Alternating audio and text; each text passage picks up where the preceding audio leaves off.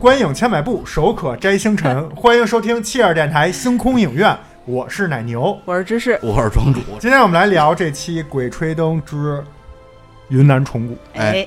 这个是潘粤明，然后和张雨绮还有小江儿啊，这三个主要的核心演员演的这个电视剧。嗯，然后在网络中现在播放的是十六集 对，啊，然后到目前为止应该是已经就是 VIP 能看完了。对，然后这非 I 非 VIP 翻翻翻翻翻飞翻，飞拜飞！拜我最近觉得，自从就是看完那个赘婿，嗯，那个吉吉国王那飞飞飞飞飞，我就说到这儿老老想你说，别赖人家，啊我甚至一度以为自己吉舌头吉短国王听过咱们节 目，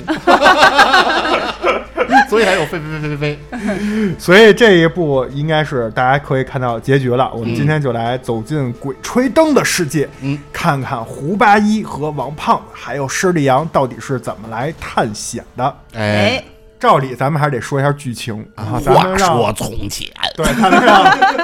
咱们让庄主给大家介绍一下《鬼吹灯·云南虫谷》这部电视剧的剧情。啊，我的介绍会简评扼要啊，就是铁三角在上一部的末尾得到了线索，在云南这个密林里，嗯古献王有可能得到了木尘珠，他们就来到了云南的遮龙山，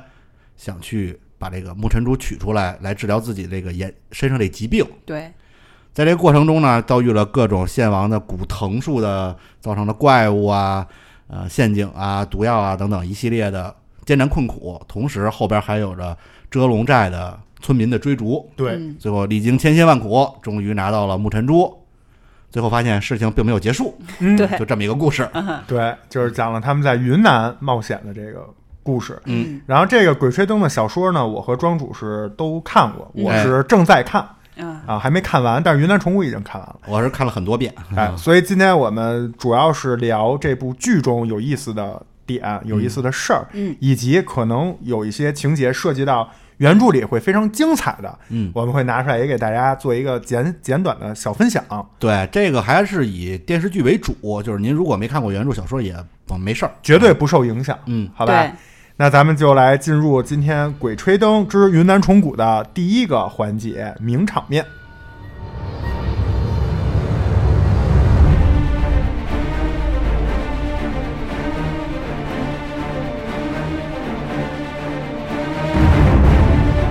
对，Part One，名场面。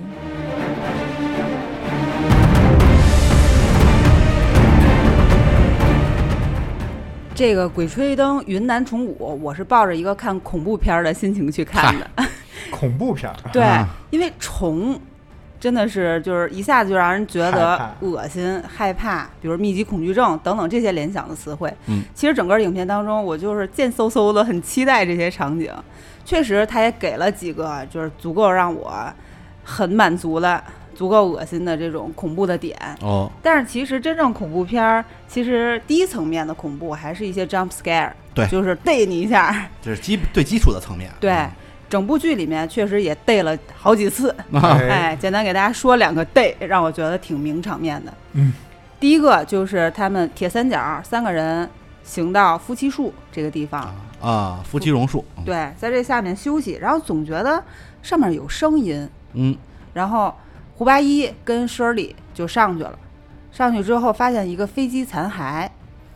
这里面是一个大概在几十年前的一个呃场景，比如说能看到一些美军的武器装备，以及在飞行员的位置那儿还真的做了一个飞行员，对，对对对对，它是一个背影，是嗯，啊，然后他们就走进了这个背影，哎，这走近。就是这音乐啊，烘托的，就感觉随着他们离飞行员越来越近，那音乐也让你觉得越来越紧张。然后果不其然，逮你一下，嗯，飞行员一扭头，一大眼睛，对， 但是太啊，但是不是人类嗯，对，啊，也不是其他的东西， 嗨，那是什么就是其他的次元的东西啊，啊？它是一种生物，啊，雕鸮是一种，说白了就是一大猫头鹰，对，巨大的猫头鹰，大鸟，嗯对，但是它是突然转过来，就真的是吓一跳，因为猫头鹰本来它的这个长相，咱们也见过很多猫头鹰，它长得就其实有点人那意思，它眼睛是往前的，对，因为其他鸟儿两眼睛偏两侧，嗯他的眼睛是正对着，就有一种人的那个感觉，凝视满满脸毛。 啊、就是平面。哎，对，而且这猫头鹰脖子特灵活，对啊，嗯对啊，它是能不是能一百八十度对转能过来？转到后边看你？啊对，所以就是感觉那角度，就是如果是真人的话，一下嘎嘣儿， 这脖子颈椎会折的对这个角度，而且当时他明显那个猫头鹰是等于钻到头盔里了，对，这是最逗的。对，嗯所以你导致你以为是一个人，是，而且你看这个是飞虎队的飞机，多少年了？应该是越战吧？嗯，越战时候都多少年了？这人肯定已经死了，不可能是那作为活人。是，他们应该没想到这个东西会动，嗯，对吧？当所以时听观众估计也想不到会动，是。嗯哼看弹幕就马上开始前方高能，高能预警 对，佛系护体呃因为这段好像之前放在预告片里了，啊，所以大家提前知道这块会转头。是，而且这段是先上热搜了，嗯但是好死不死我没看那热搜，嗨，啊先看的剧嗯那你这不错了。我看这部《鬼吹灯：云南虫嗯谷》全程没开弹幕，啊，啊我也不开 弹幕，我完全没开弹幕，所以就是，反正咩咩是被吓了一下，啊我还好，因为我读过原著，啊我能知道哪块有高能预警。啊 这就是多读书的好处。 所以自从这个《鬼吹灯》之后，我决定以后还是多读书，能给自己带来一些生活上的便利。啊不至于猝不及防被吓一跳，是吧？嗯然后第二个 day，哎第二个 jump scare 是在明楼，也是铁三角。嗯、他们是在明楼发现了一具吊着的像女尸一样的一个一个东西，就是服饰，一个古代服饰，啊嗯对，然后胖子哎突然特别勇猛，当然也是起了贪心，是吧？嗯爬上去了，虽然顶着这个恐高的这个心理危机，爬上了房梁，走进到了这个吊着的女尸，然后他就把这个吊着的其实是一个木偶啦，他对，在那里是一个木偶，在电视剧里是一木偶他好像只有头吧，好像没有身体都，身体都被衣服罩着。对，对，嗯有身体，但是不知道里面是不是实际的身体，但是头是一个木偶，提线，他就把这个线给提起来了。提起来之后，木偶其实是戴着面具的，但在面具外面还有凌乱的头发，其实就是一些木麻绳、嗯，布绳。然后胖子就把这个两边的头发拨开，然后发现它具体就是一张面具，然后下面是脸。对，但是就在这个时候，又逮我一下，嗯，这个面具突然发出了一个女鬼的声音，就是大概是啊的声音，但是很多层次的。你这个啊，说的太温柔了。 那要是哎，这很像，对，切尔音效师 口技，你非常硬核啊，就是啊的同时，那个木偶的下颚也掉了下来啊，就是其实就是咱们见的那种提线木偶的那种下巴能活动的那种木偶，经常见于就是西方的那种木偶戏里的那种。对啊，啊，这也着实吓了我一跳。对当然，这块儿我觉得比那个第一个说的那个下 day 的点嗯，友善了很多，呃，因为我他做足了镜头的这个准备，对明显是要吓你了。是，但是我还是中招了。但是区别我觉得前一个是视觉，这个是听觉。对，对这个主要是配合着一个鬼叫，当时也上热搜了，说晚上不要什么大声，开大声音看《鬼吹灯》，就是因为这个。 嗯，嗯，然后说完这两个恐怖的，我再说一搞笑的啊，也是在胖子身上。嗯，是他们在遮龙山的那山神庙里，啊、就是那个他们祖祖宗那山神庙，对他们一行人铁三角进到这山神庙之后啊，这后面还有一波村民在后面追赶着，啊，对吧？然后追赶着就把他们就藏起来了嘛，藏起来。胡八一急中生智，开始模仿那个山神说话，嗯，啊，利用利用村民们敬畏神明的这个心理，说了一段什么“你们几个胆大包天，什么还不快快退去，什么跪下什么的”，然后村民们真的是就是被吓到了，被震慑住了，然后纷纷退去。但是就在这行人走到门口的时候，胖子给来了一句：“把门儿带上。 胖胖子还是那种声音比较就是就是拉长音儿，对把门儿带上，然后 嗯，”一听不对，我在想啊，这村民会不会突然觉得，哎，为什么山神说普通话？啊， 对，但是没有骗过去了，结果被胖子给说穿了，嗯嗯，给自己抬跑了， 对，这个确实是。其实说实话，当时看到这儿，我就猜到胖子得惹点祸，嗯，因为那个渲染的紧张的气氛已经到那儿了，不可能村民就这么乖乖听假山神的话就就撤啊了，嗯，肯定撤不了，嗯所以肯定是有事儿。那一般惹事儿的，在这部剧里都是胖子惹的啊就事只儿，有他对惹事儿。对，啊所以就是我大概猜到了，但没想到说的那句话居然是把门儿带 上，哎，我真惊了，对，就这也太就是生活化了，对呀、啊一谁点们都家不伤神。谁们家山神这么口语？关键这是一云南的山里头，人家可能不不关门，不是这么说，不是说把门带上， 特像小时候，就是你从那个办公室里刚挨挨骂，然嗯后哭哭哭哭唧唧的，然后那老师说：“行了行了，回去上课去吧。”然后你出去，老师给你来一个把门带上，对， 对对对，就是这种感觉。嗯 哎，我也讲一个我认为的名场面啊，嗯其实也是恐怖。接着刚才芝士说的这嗷嗷叫那段儿，嗯就嗷嗷叫之后啊，胖子不是把他提了上来进行一番操作之后，咱们继续往后走，继续对走流程，走流程走走到下一个步的时候，突然胖子就变了，中间会有一些这细节让你觉得胖子不对，对，就自己那儿咕噜咕噜咕噜咕噜哎说话开始嗯控制不住自己的嘴，然后最后终于爆发了，就要杀了胡八一嗯和佘丽阳啊！经过一番打斗啊，然后胖子跑了，跑了之后，胡八一去追，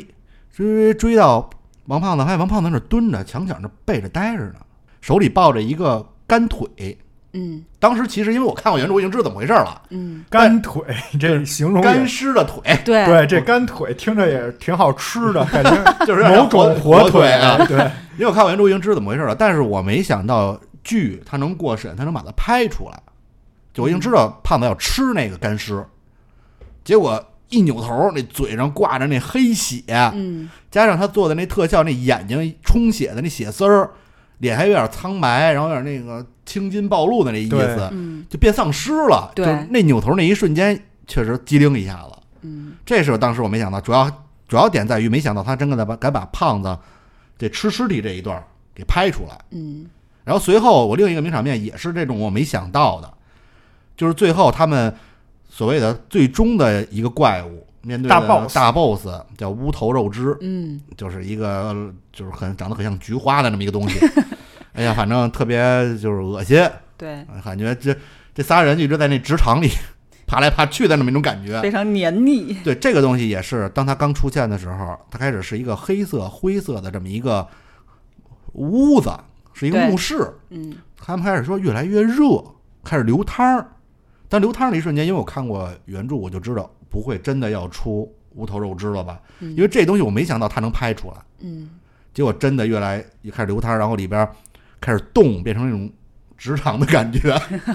这个确实是，这个我当时也是，我猜应该是不会拍，对我猜也不会拍，因为太难拍了。很难实现很。嗯难实现。呃，但是也，咱们有一说一啊，他确实也把后面的重头戏全部删减了。对，啊，因为在原著里，这个乌头肉汁后面是要有非常大的戏份，而且他们根本打不过。它的设定就是无限变大，就是吞食一切，永就远是不死。都吸到自己体内，就无限变大，就变成那个、你们玩过一个女生玩那个叫乐乐乐克乐克，你就理解它是一黑洞，就自己嗯嗯慢慢变大，就把所有东西都吸到自己身体里。嗯这个东西很难实现啊，因为到最后它是连那木都给吸啊了。对，所以我就觉得拍不了。但是没想到这部剧真的拍了，并且不知道大家看的时候有没有关注到啊，拍的细节我觉得还原的还非常好。对，嗯而且包括他即使开始流汤，然后出现这个乌头肉汁的时候，我都没想到他能把那幕就是墙上开始出人手要抓他们的这一这一个画面，这一个情节给拍出来。这个是原著里就是有这种细节的描写，对，因为我觉得这个可能拍出来会很恐怖，然后对可能过不了审，嗯但没想到真的出来了。这个确实，因为我开着弹幕看的嘛，弹幕上都是还原度好高，都在夸他。是所以这个名场面其实也是除了说从他敢拍出来这个角度来说，本身的恐怖程度和恶心程度，还有这种压抑感，就是因为这个是最后的一个，就是你需要马上逃生的一个环节，最后一个机关也好，怪物也好，这么一个对，东西它需要有一个压迫感，让你比如变得很紧张，你要替这个铁铁三角就是担心，他这真是压迫感。 呃，压迫感十足。呃所以我觉得就是这些视觉冲击力也做到了，对，不是说只是还原了拍了一个这个怪物出来。对，尤其那镜头在底下照潘粤明倒着在那对两边，哎呦，就感觉在那个肠子里那儿挤他呢。是就那段真的挺有压迫我感的。都跟着一块儿憋气。对，都憋得慌，嗯就那种感觉。啊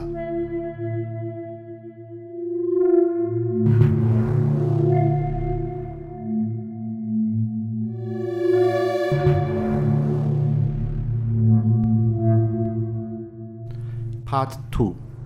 我们聊片儿的宗旨啊，就是不求最快，但求最精。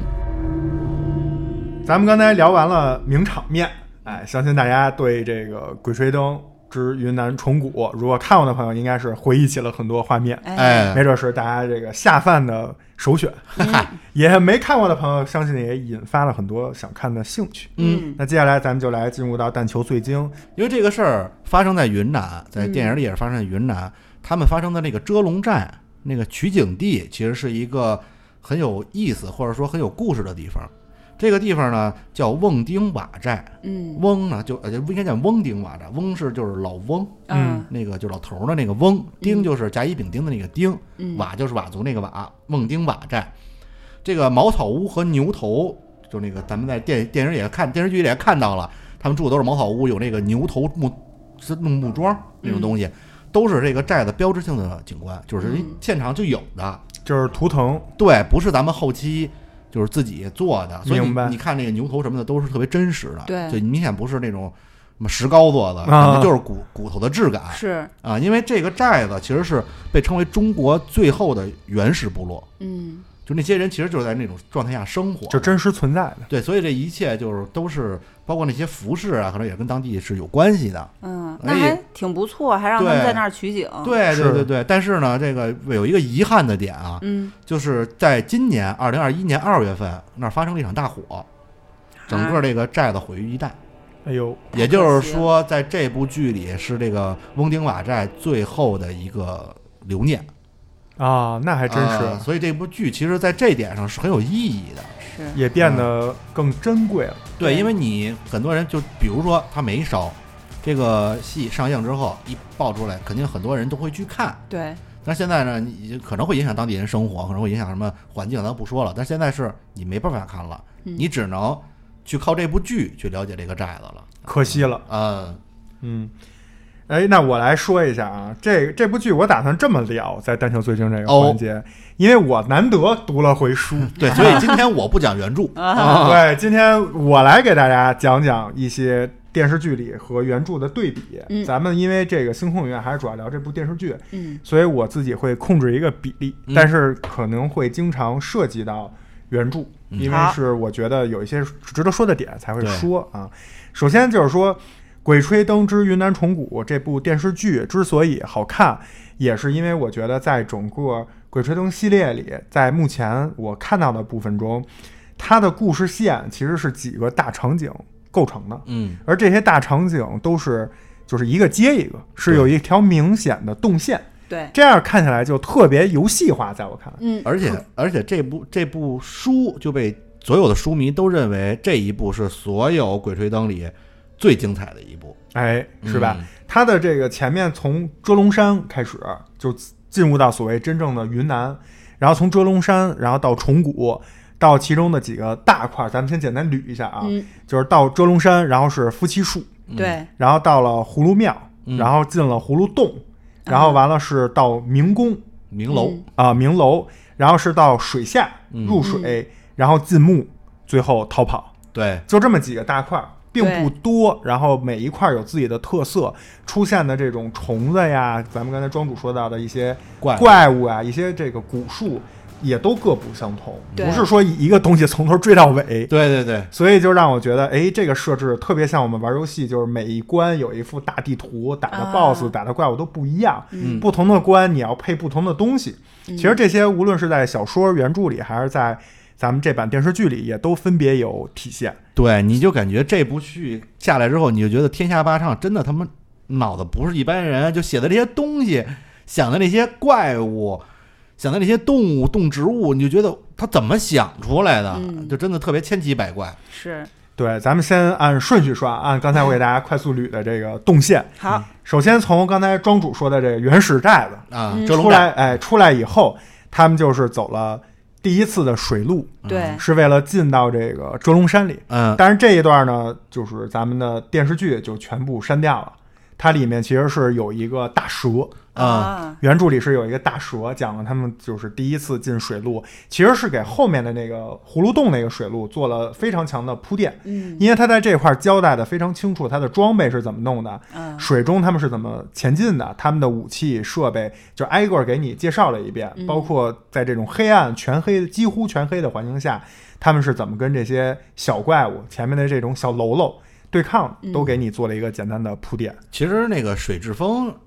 什么的，是在这是在这块儿来着吗？是，还有啊包对啊括食人鱼，那个食人鱼，其实它就是删二合一了删了那条大蛇蛇因为啊。大蛇可能特效比较费对，它这钱。其实是一个生态链。啊那水质风活了之后啊，大蛇就来了，大蛇想吃这水质风，这是它的食设物定啊对，啊。它吃着吃着，然后这个可能过程中受伤了，这食人鱼就来了哦啊。这是一个整个的一个生物链他整个生物链其实跟这仨人没什么事儿，啊。对，嗯没什么关系。他们是一个冒险者的视角，嗯，带着你慢慢拨开这个神秘的虫骨嗯嗯但是这个因为他们来了，才导致这水质风就孵化了孵化。啊啊，对是这么一个，它等于是一就机关。明它白等于像是就咱们老说的那种，就是一个你不知道的一个黑洞，可能就是因为你动了一个什么东西，无意间有一个新的变化，啊嗯然后蝴蝶效应，牵一发而动全身，里面所有的东西就都跟着变起来了。它就是一个用活物做的机关，像咱们经常看原来那种那所谓的盗墓也好啊，探险也好，叭踩一格射箭，它这只不过放出那什么水之风，就放出一活儿的活的东西啊，对，这个更高级，这是生物链，嗯不是生物生物武器 对，它不是靠就是你嘣儿射一箭就没嗯嗯了。而且它它不是人为的，它是一个大自然的。对对，这个就是特别鬼斧神工所以你说这人这脑洞怎么是怎么开的？对，然后过了第一次水路，他们就来到了这个夫妻树。嗯夫妻树这块，我就想说，看到夫妻树的时候，我觉得这部电视剧还原的非常好。嗯，基本上，比如说一开始他们以为就听见滴滴滴、哒哒哒这种声音，嗯，他们以为是就是摩斯密电码。对，一开始鬼信号，一开始是觉得叫鬼信号，对，后来呢，施里昂说这块儿应该是有这个飞机可能飞过、或者怎么样，有这种摩斯密码等等，包括他们一先是施里昂自己上树查，后来又把胡八一叫上树，最后王胖子也上树，是吧就？没没上去，又掉下来我了。上对回是自己偷偷想上去，对看有什么好宝贝，就这一切还原的都非常好啊。然后这块儿呢，我我对于咱们这部电视剧印象比较深刻的就是玉关，嗯也就是说，从夫妻树经过了刚才芝士说的这飞行员这一些就是逮你的东西以后，发现其实在树中藏了一口棺材。 对哎，这个东西，我说实话，我一开始也觉得啊，应该就删掉了。我我是没想到他后来出来那红线儿能拍出来，对，这个真的是我没想到的，因为嗯呃，胡八一自己在不管是剧里还是在小说里也都说到了，说这不符合正常的这个规则，嗯没有人会把棺材放在树里，因为它不是对一个好的风水的一个地儿嗯啊。然后这个剧呢就拍出来了，拍出来那个不知道大家大家记不记得那个画面啊？打开以后是一个这个尸体，然后里面充满了红色液体，红色的液体，跟豆腐乳似啊的，对 嗯你这形容还挺像。对，是吧？就是有人说，哎，那个那酱豆腐吃完没吃完呀？不知道，拿筷子掏掏，哎，扒出一块，哎， 还有。这啊 就是酱豆腐汤儿，对，为什么看不清楚酱豆腐还有没有？因为都被那个汤儿给盖了，摊儿给盖上了，这对就是这意思。啊是嗯。然后它其中还拍出了刚才庄主说到的这个红色的肉线，嗯，对我，你知道我为什么觉得他不敢不会拍这个吗？就因为前面看到他把带大蟒蛇给删了，嗯因为在这个原著里，它是有这个大蟒蛇跟那个所谓的尸体对，俩是有缠绕在一起，互相之间什么共生关系，所以我嗯没想到没有，我以为就没有了，就没有大蟒蛇，就没有这个棺材了。啊，它等于把这段单独给放给做出来了。然后我在这块儿呢，稍微给大家小念一下当时对于这个棺材和肉线的描写描写啊，好为什么念这个，就是告诉大家还原的有多好啊。他说，在下面是老榕树树身中的大洞，其中也不知填了多少禽兽人体的干尸，这些干尸无一例外全被从玉棺中生出来的红色肉状细线缠绕，这些红色细线。最后都扎进了动物和人类尸体的口中，好像是通过这些触角一样的肉线，把它们的鲜血活活吸干，再传导至玉棺中，所以玉棺中才会那么多积液。那是一种通过转换形成的防腐液，用鲜活的血液为这个给养应该是念啊，一样然后维持着关中尸体的新鲜不腐。嗯啊！你想一肉馅伸嘴里，就有点血族那意思。对，啊，他就是我，我为什么要念这段？其实小说已经说的非常清楚了，但是对因为电视剧没法儿有一个话外音这么给你讲，嗯他你看那个血线出来，比如缠着他们腿什么的，你只是觉得恐怖，就是我们只是觉得这是一个机关，但其实你看小说里说了，给你讲了这个血线不是只是为了吓你，嗯，也不是为了对绑上你，它是为了就是它也是形成了一个小的生态。对，就是咱们都知道很多这个开棺的人嘛，这尸体有的保存的非常好，有那么几种，要么是这个棺材本身嗯，有一些这个所谓加引号的啊，特殊对特殊的这种东西能保持尸体不腐，还有一种是，比如说尸体嘴里含一什么东西，嗯对，手里握一什么东西，对，有哎宝贝，宝贝，哎，能保保持它这个尸体保存的比较完整。嗯还有一种就是靠泡汤儿，其实你说这是不是就跟咱们现在那福尔马林似的，啊，就对这意思？但是你看嗯他这介绍了，就又恐怖又合理。他这个摊儿是靠从这个夫妻树附近的这个森林里的动物和。呃就是经过了一些不幸的人类的嗯尸体，慢慢去吸它的这个血血液液来供养着这边儿爱的供养。对，嗨，他可能就是因为我不知道是他是开始拍了被删了还是怎么样的，他为什么就是让你你觉得那线叭叭就缠，你感觉不出他是为什么？因为他就是没有拍出那段儿，比如发现很多干尸，嗯那干尸里边有那红线伸出来，没有把这段可能我估计是删了啊，上嗯了，因为他既然已经做到这个程度，这个对他来说也不难，对，所以他可能就把这段删了，可能太恐怖了。要是有这个，你就能更能明白这个红色的这个肉线有多么的可怕。对，对他他的目的是对他的目的不是说要为了养分弄死你嗯，他只是觉得哎这儿有一个好像能给我供供一些养分的东西出现了，对就是他们仨，嗯对，所以才去弄的他们仨。嗯就类似于食虫草嘛。嗯嗯，但无论怎么说，夫妻树这块整个的还原啊，我个人觉得除了树本身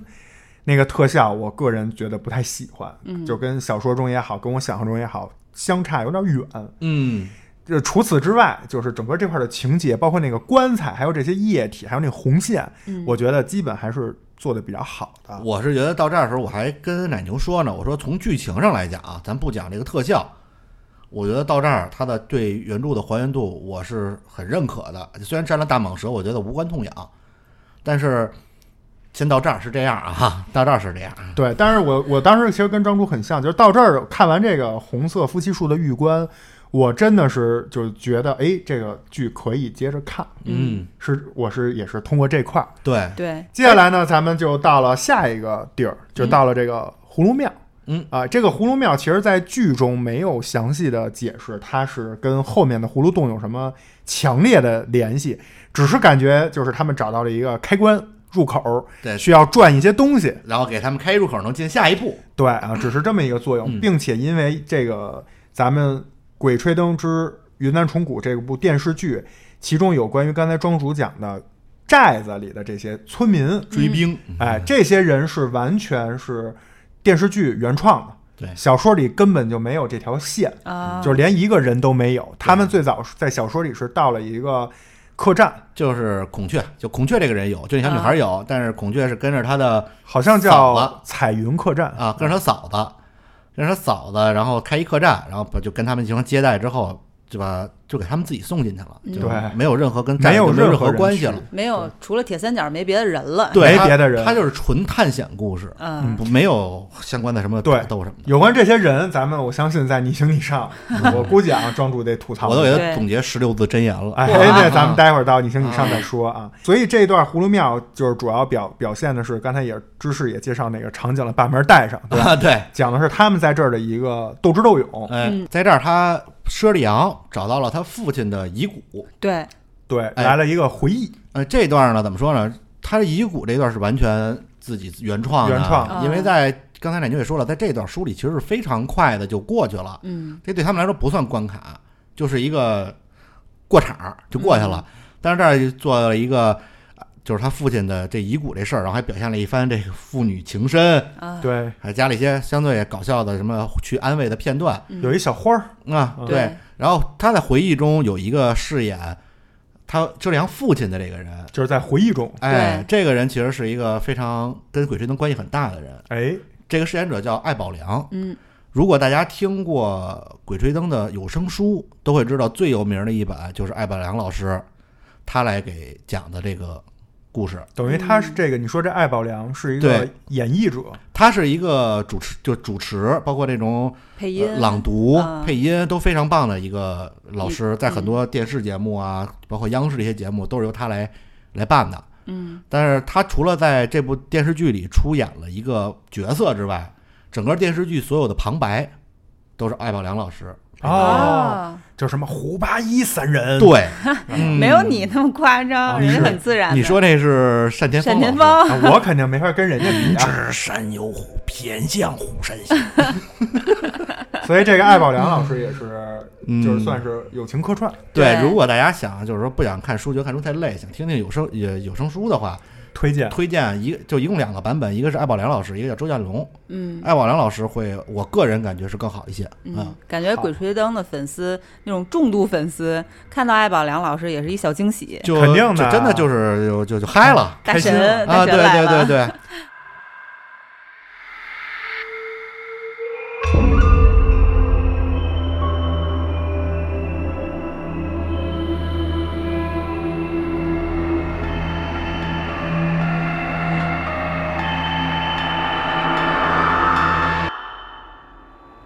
过了这个葫芦庙就进了葫芦洞。嗯葫芦洞这块呢，就是里面还原的，我觉得也还不错嗯。包括一开始就是全黑，远处根本看不见。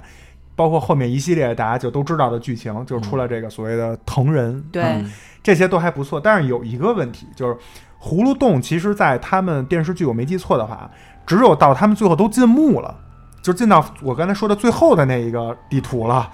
才提到葫芦洞三个字儿。啊嗯前面整个就没说这三个字儿，对肯定是假啊。对，为什么？因为葫芦洞，葫芦洞就是顾名思义，它是葫两芦个状洞，嗯，嗯葫芦状，一个肚儿，一个大肚儿，一一个个小小肚儿肚儿，中间有一个掐腰的地儿，哎，对，前面还一葫芦嘴儿，嗯，肯定是这么一个形状。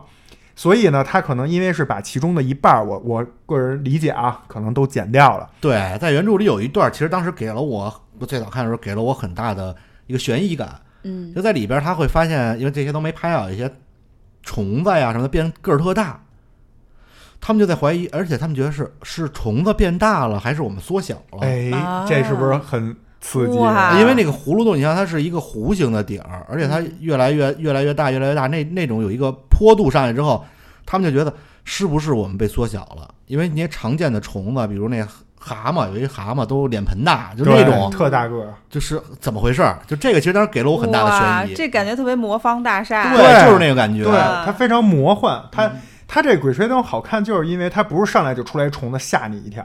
它是前面给你讲了各种这种自然的这种植物啊，然后昆虫的这种变化。其实那蛤蟆也没有去攻击你啊，嗯让你产生一些悬疑、恐怖嗯和不知道为什么，就人在未知情况下其实是最恐恐惧对的。对然后有你有了这种心理的底层情绪以后，再逮你的时候，你就会特别害怕。是，对，关键最牛逼的是天下八叉能把这整个这些奇怪的现象给你找一个至少。那这在这小说在里小说里是合理合理的解释，对他能说圆了，这就特牛逼。是啊嗯所以其实葫芦洞只就是我一句话给大家简单说一下，葫芦洞就是只拍了一半儿，嗯就只演出了一半儿这葫芦，就是演出了一个苹果，相当于 对另一节儿就给没演嗯啊啊，对，然后我在这块儿呢，稍微借着葫芦洞这块儿也给大家这小小的介绍一下，他在其中是怎么描述这个藤人的，好，嗯因为在电视剧这块儿藤人就已经出现了。藤人后边也是我吐槽的原因点之一。你先讲原著，哎，你看啊，原著是这么说的：申良突然怔住了，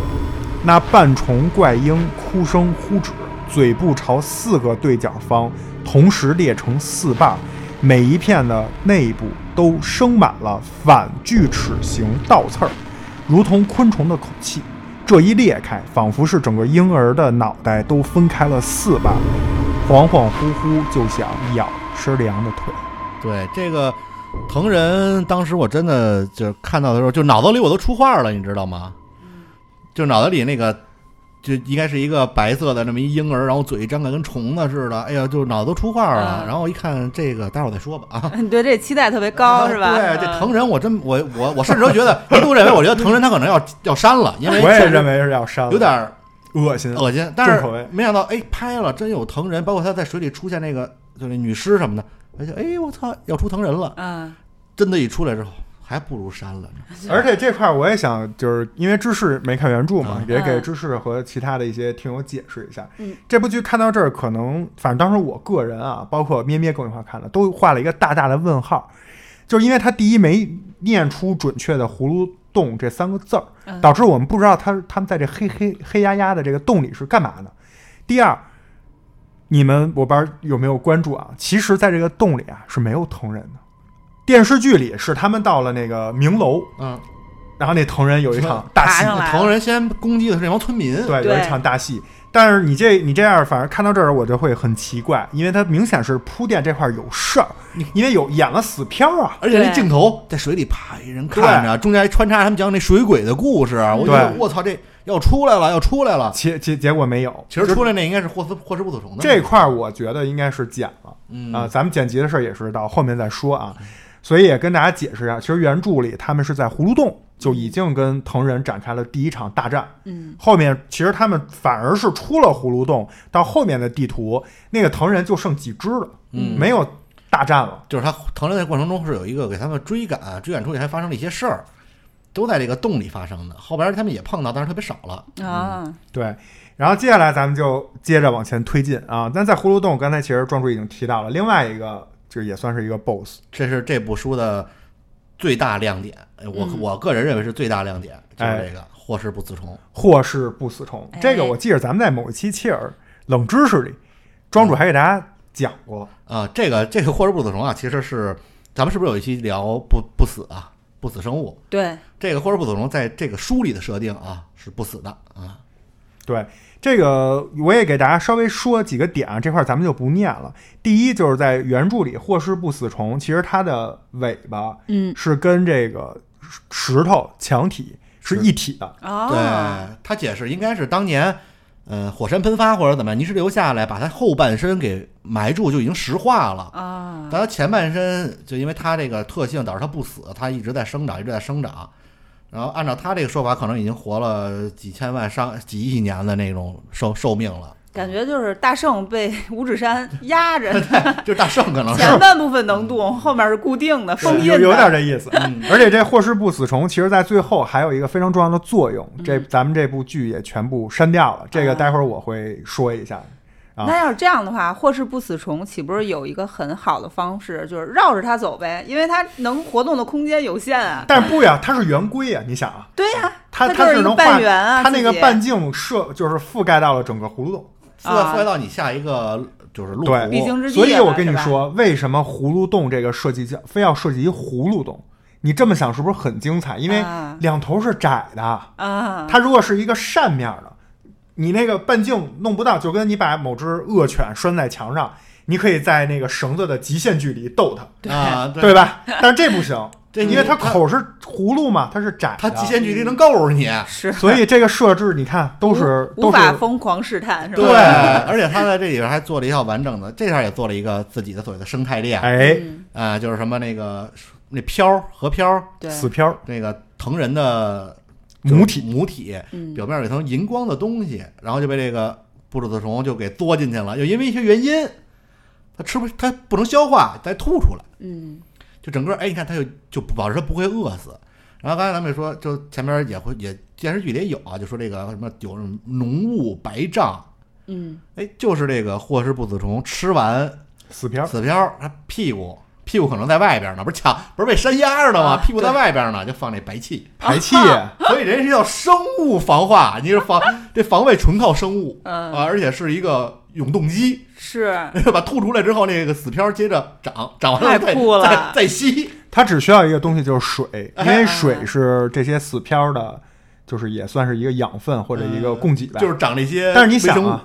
山山谷里嘛，对啊，有树就有水嘛，啊就是大气循环嘛。玩了一永动机，你而且知道它吗？在那么地势那么低，就是自来自地下水嘛，对自然就哎有。而且它有这么一套就是流通的方法，就是这个它缩完了之后，那女尸啊，那女尸可能就沉底儿了，怎么着就往回走了，然后。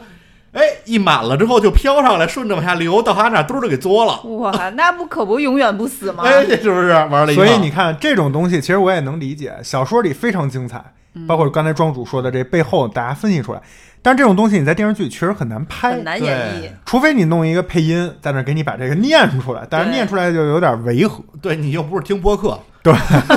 所以所以才是您必须听我们这所期以，才让播客给你念嘛。对啊哎，必须听我们这期《鬼吹灯》的这个作用啊。他们从葫芦洞中出来，就到了明楼。嗯，明楼这块呢是有一场大战，对，这块儿是我个人觉得整个，呃，因为刚才名场面其实我也没有说，为什么就是没有，我觉得没有什么特别好的一个画面，但是这一这一集或者说这一个剧情，我个人觉得还行，就是整部剧里我个人比较喜欢的点，所以放在但求最精这块儿说，嗯，他们在。明楼外面跟这个村民还有这些藤藤人人三方有这么一个混战，枪战，对，然后这其中还涉及到什么 A 先把 B 绑了，C 出来 了，然后 A 又放 B，B 又救 A，A 又就坑嗯 B，这个混战还比较刺激，对，最也开很有始紧张感。最开始铁三角被绑上，就是都有掉点像掉死了，哎吊着脖嗯子、吊着身体，勒着都奄奄一息了，就感觉濒死的状态。藤人突然上来了，嗯，完了有一个村民之一，那个孔雀的哥哥阿达，阿达，哎，把他们给救了。救完了之后，他们又开始干藤人，嗯就是三个你人。就说打藤 人，别啊别这么， OK，打嗯藤人，就这铁三角明明是被藤人救了呀， 然后现在反过来又打他们因，为藤人救完他还想吃 他呀，这块儿是不是给你来一个三国的这个，嗯哎哎，对吧？三互方相制或者互衡。相之间还有各种卧底。嗯，你看那个 阿达，藤人那可能没有我，啊不不不不有，你等一下，阿达就是这个我方这铁三角埋在村民中的卧底。对，哎，村民之中有一个就那个坏逼啊，叫什么独眼儿那个独眼儿，阿龙还是什么 什么不扎龙扎龙，啊，扎龙就是藤人安排在人类方的卧底。你看他哎老想害那个那仨，嗯让他们仨死啊被藤人。你看，互相之间有这间谍战，嗯，就是卧底、 都有。所以这块儿不无论是特效啊，然后什么一些那个藤人腾空扑你啊， 或者拿那个机关枪扫射呀、拿那弓箭射呀、这可能大家看的时候有点吐小吐槽，但是整个这个场面、这个大战那种最就是紧张感、爽感吧，嗯，简单说就是爽，拍出来对，啊。还有就是一段我觉得还是行，空中，就是他们蹦下来，一人拿把枪来一慢镜头，三百六十度环绕拍摄，跟啊，黑客帝国似的。那个不是《黑客帝国》，那个其实更像《古墓丽影》，啊就是《古墓丽影》经典的一个海报，就是、嗯就是蹦起来，就是那个，个动作。嗯啊然后那个动作的时候，两个腿一定要做出就是侧压腿那动 作。哎，这个其实我也不知道为什么，真的是我可能比是较源自《美少女战可士》。能是致敬啊，致敬。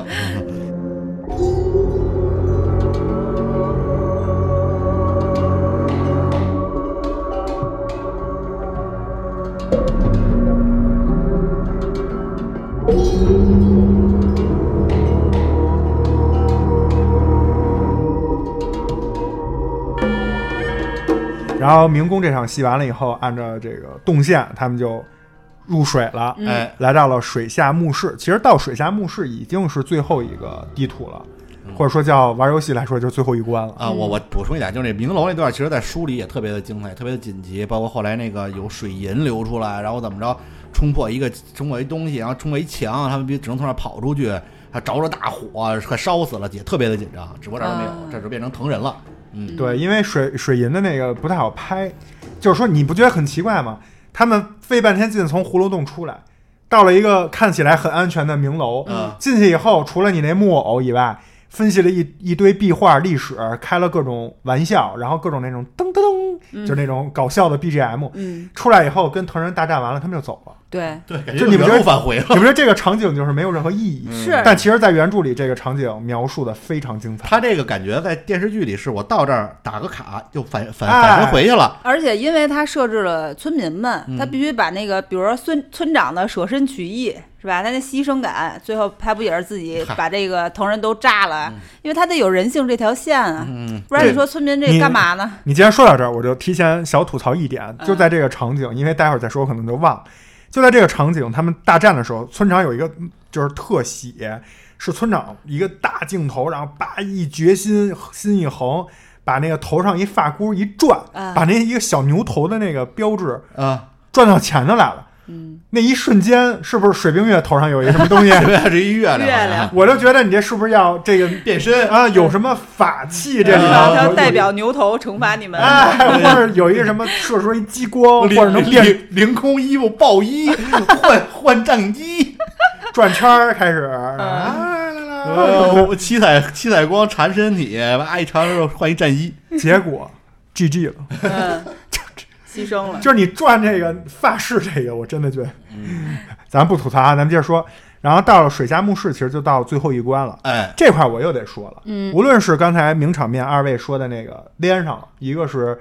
中了这个蛇骨，对，另一个是庄主说的这个胖子吃尸体，哎，嗯这这块还原的都还算不错，嗯包括他们最后进的这个墓室有三个棺材，嗯，都还棺材还原的很好，都还可以啊啊。原著里写的就是一个吊在空中的铜棺是最大的，边上还有两个。嗯，但是呢，这块我也想说一下原著里，给大家简单说一下这块我觉得比较精彩的点，它没有拍出来的点。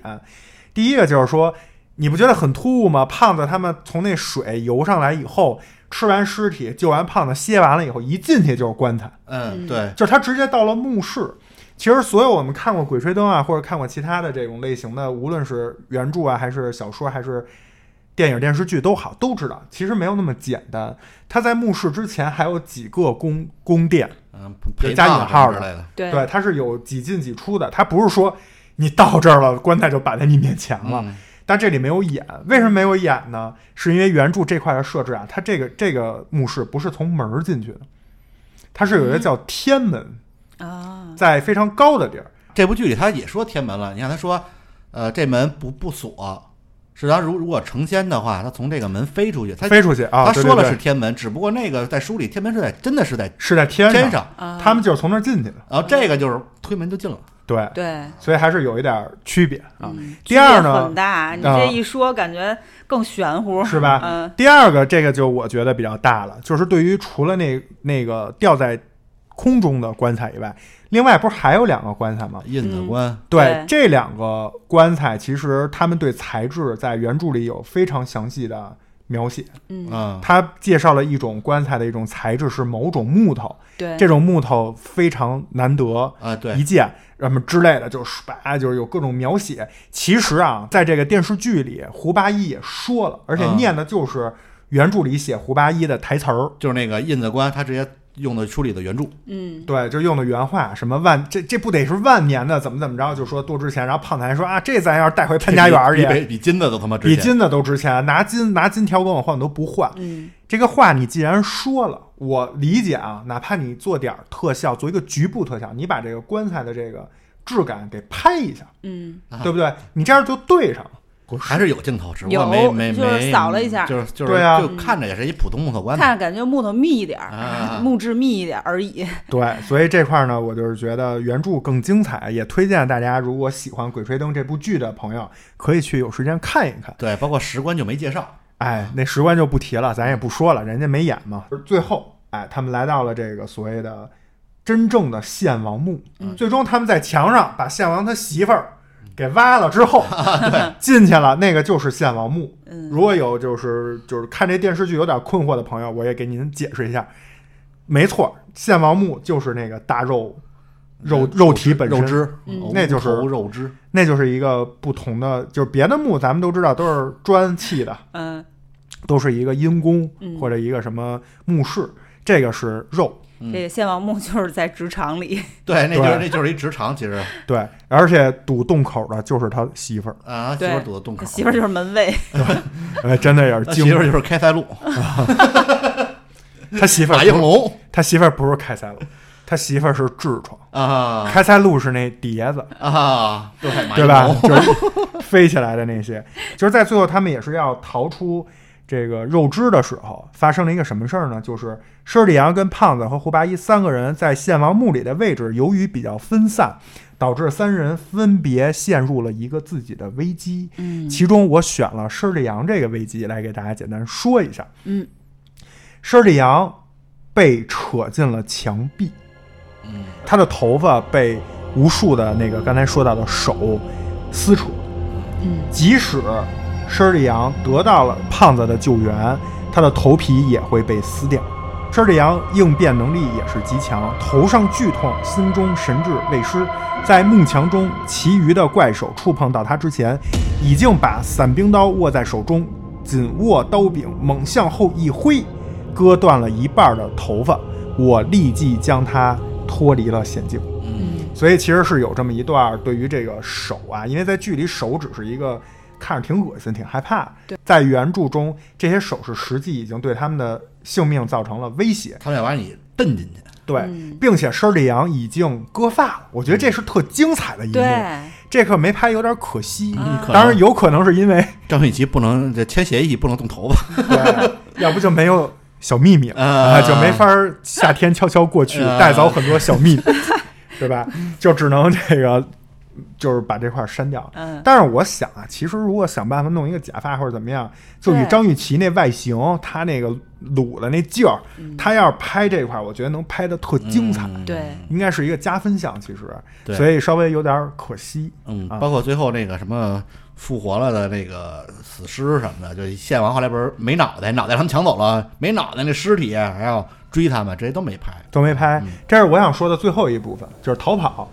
在我刚才介绍的整个的过程之中，已经介绍完了。其实逃跑在小说中是非常精彩的非常紧张，啊、一些章节，甚至比他们之前盗墓就整个这过程都要精彩，在我看来、嗯非常过瘾。但是在咱们这部电视剧里呢，就完全没拍，嗯，而是采用了一个手拉手回到这个同人洞里，啊然后慢慢的有一些这个跟同人之间的较量，最终就镜头一变就回到了客栈。就上火车了，后面对就直接就完事儿了。对，然后有关于这一部分呢，我打算在你行你上那块儿啊，待会儿咱们也是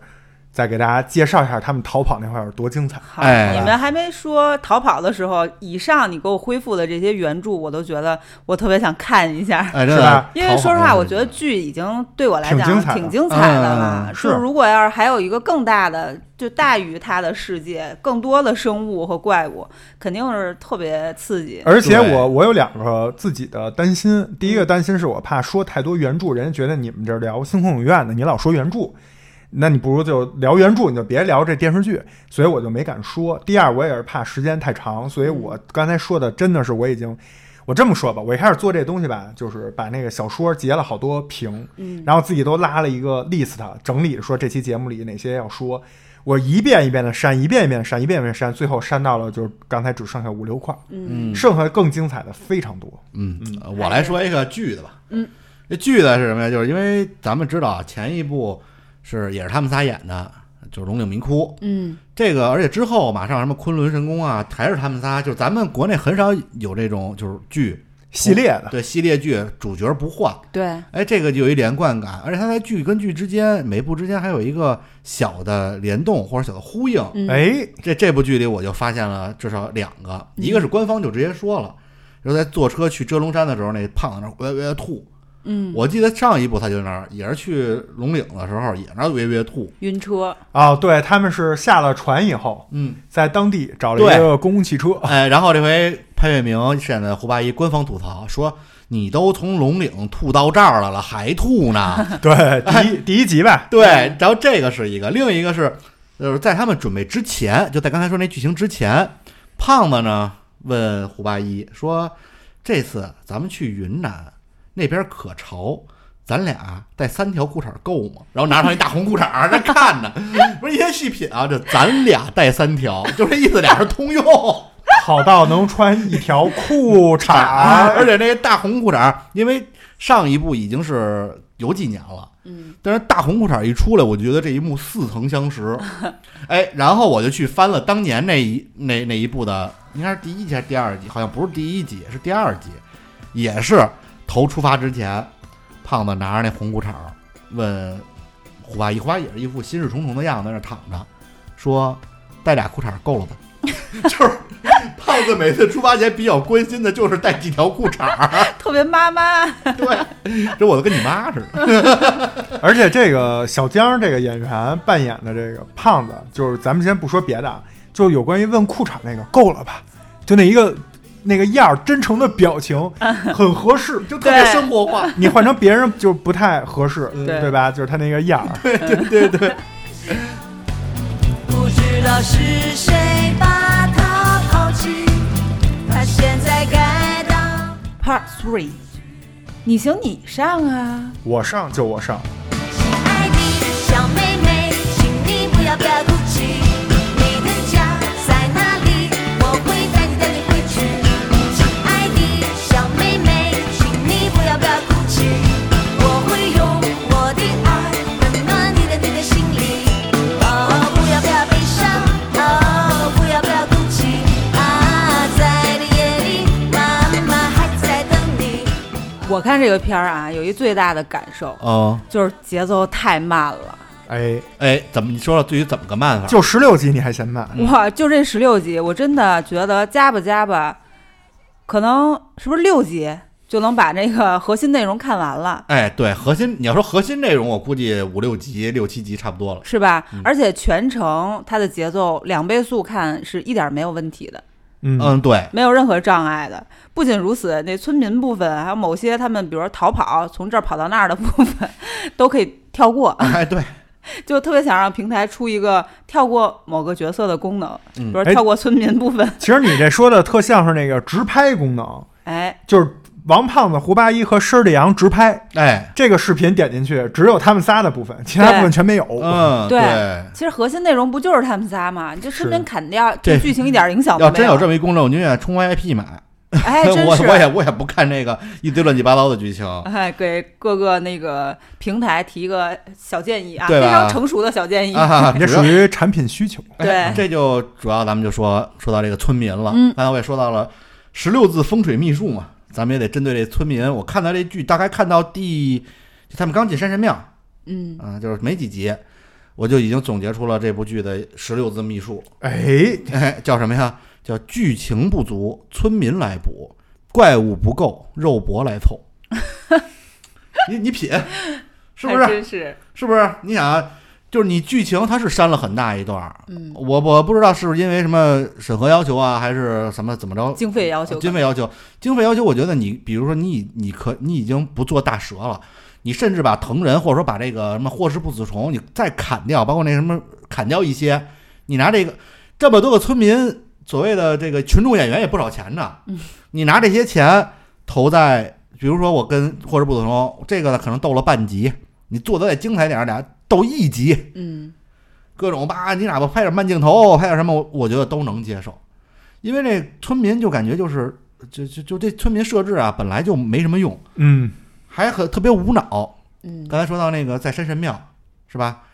被王胖子他们给忽悠了，好不容易逮完他们，最后也让他们跑了，跑了之后他们把那个大石门一关，你看啊。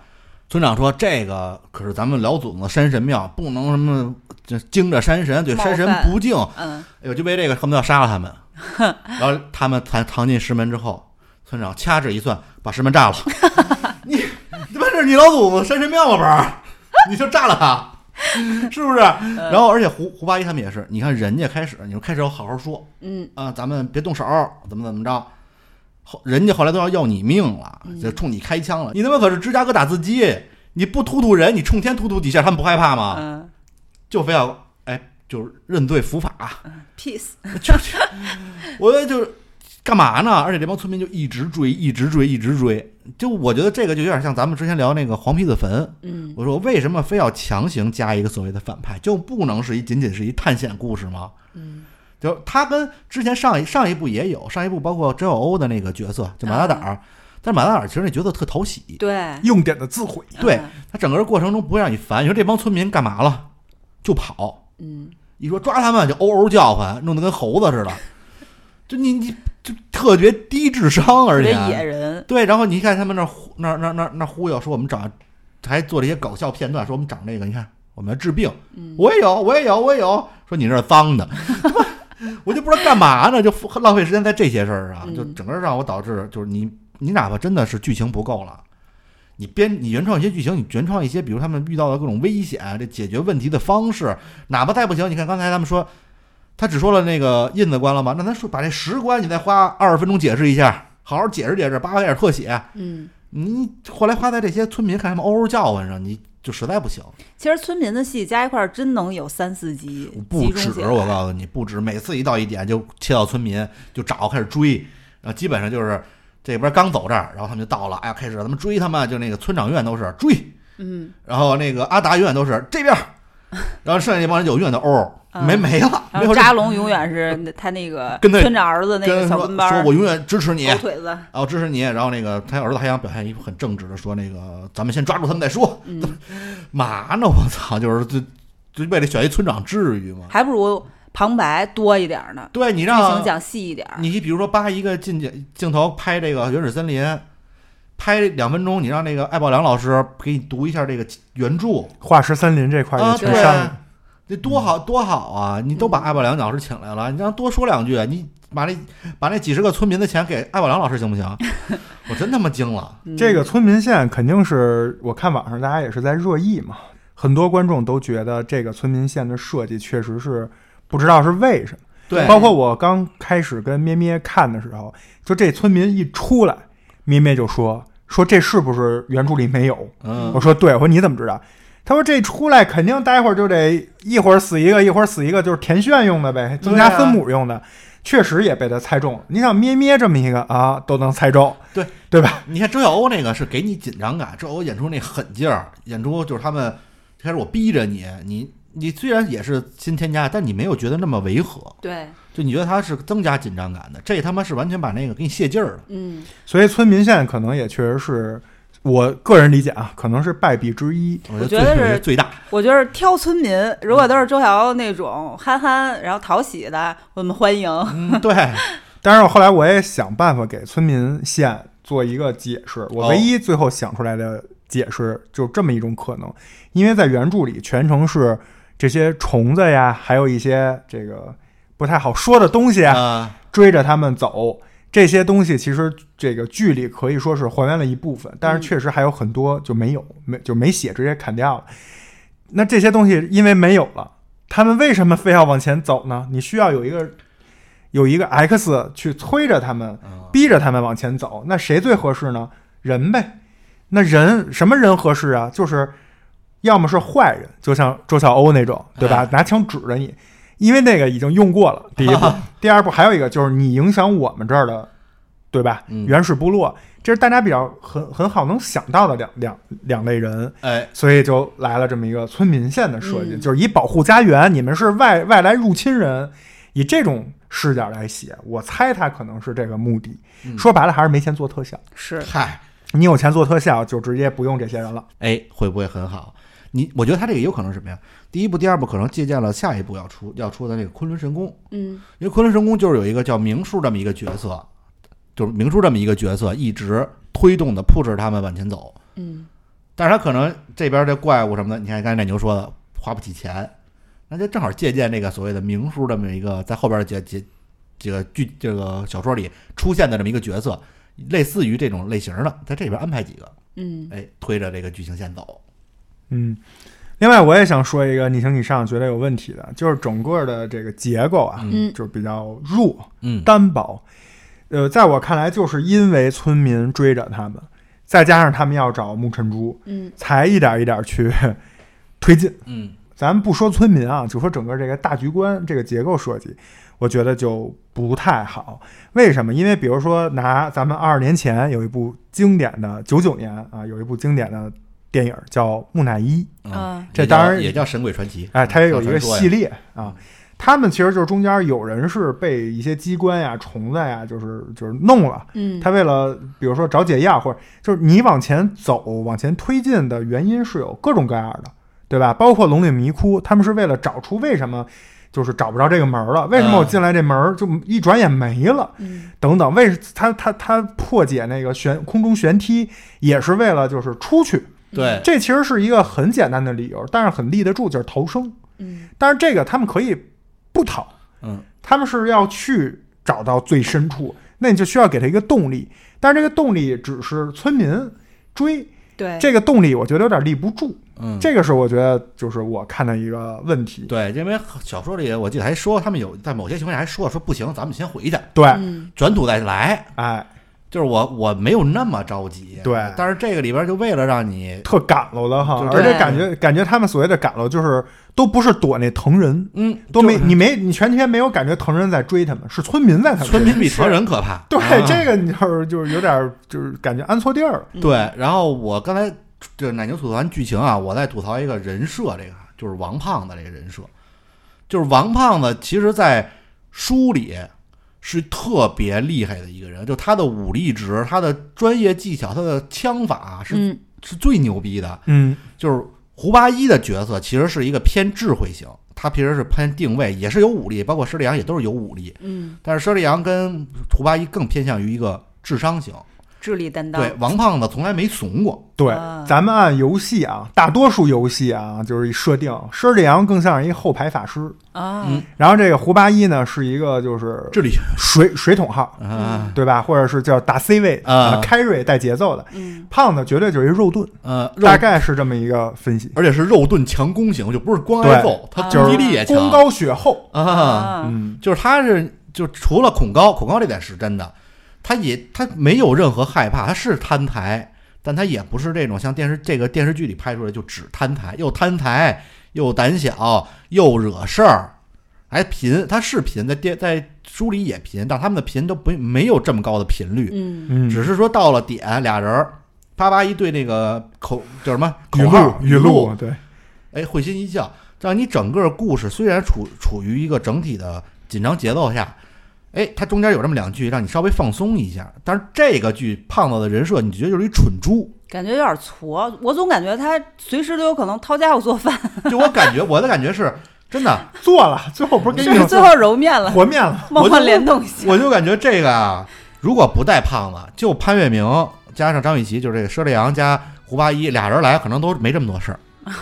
就是对，你就觉得好像是一个 team 里必须要有一个拉后腿的，哎才能给他们没难度也要创造难度。啊，对，这但个是其实他明明不是那个拉后其腿的。实他是急先锋，对啊他有困难他是第一个上。他在书里可能会属于一些给创创造毛毛病、创造问题的这么一个情况，比如说偷拿点东西出问题，包括舔对那舌头、中舌骨这种，他是有。但是在其他情况下，他是一个特别猛的人。嗯在这里边就变得真的胆小、怕事儿、惹惹事儿，然后嘴还特碎，还特贫，就基本上没有优点。你想吧，这整个人设就跟原著里完全崩了。嗯接着庄主这个嗯啊，我也想给大家稍微读一下，就刚才来给庄主这个论点来一给个我做一背书对，来一论据啊，哎给大家读一小段。胖子在原著里是这个说话贫的方式嗯是什么啊？绝对不是这种简单的啊，嗯我给大家读一段啊，他们这个是在非常紧急的关头，就施利阳说：“我操，就是不行了，咱们赶快撤。”这个时候就是胡八一说：“胖子，赶快走。”然后胖子一回头，啊，这个大虫子就在眼前。胖子说了这么一段话，说：“陈教授那老爷子的性命就在旦夕之间，容不得有耽误。咱们救人救到底，送佛送到西，重任在肩，使我们不能停步不前。打铁要趁热才能成功，这就是最后的斗争。英特奈熊奈尔就一定会实现，就是那个 international 啊， 英特奈熊奈尔就一定会实现。山凶水恶挡不住雄心壮志，天高云淡架不住鹰击长空。明天早上朝霞升起的时候，咱们就要带着胜利的喜悦，重返阔别已久的家园，回想那段战斗的日日夜夜，胸怀中激情未干。我们要向祖国母亲庄严的汇报，为了人类的幸福，点点点点点。然后施里阳就打断他了嗯啊，就是说别别对对说你别别别别别说了，嗯拼了，当然了。你看，就是他原著里写的这些词儿吧，都是有文化、有水平的，一套一套的。一套一套，而且很符合当年的这种时代背时代景。对嗯而且你看，胖子其实从刚才我读的这词儿里能看出来，是非常正能量，嗯是要去帮陈教授解决问题，然后要去让大家勇往直前的，嗯就一个勇字。对，但是在这部剧里呢，就变成了一个刚才庄主说的，就变成一个怂字，就是我这仿是有非常不一样的根本上的区别的。对，整个完全玩一满拧，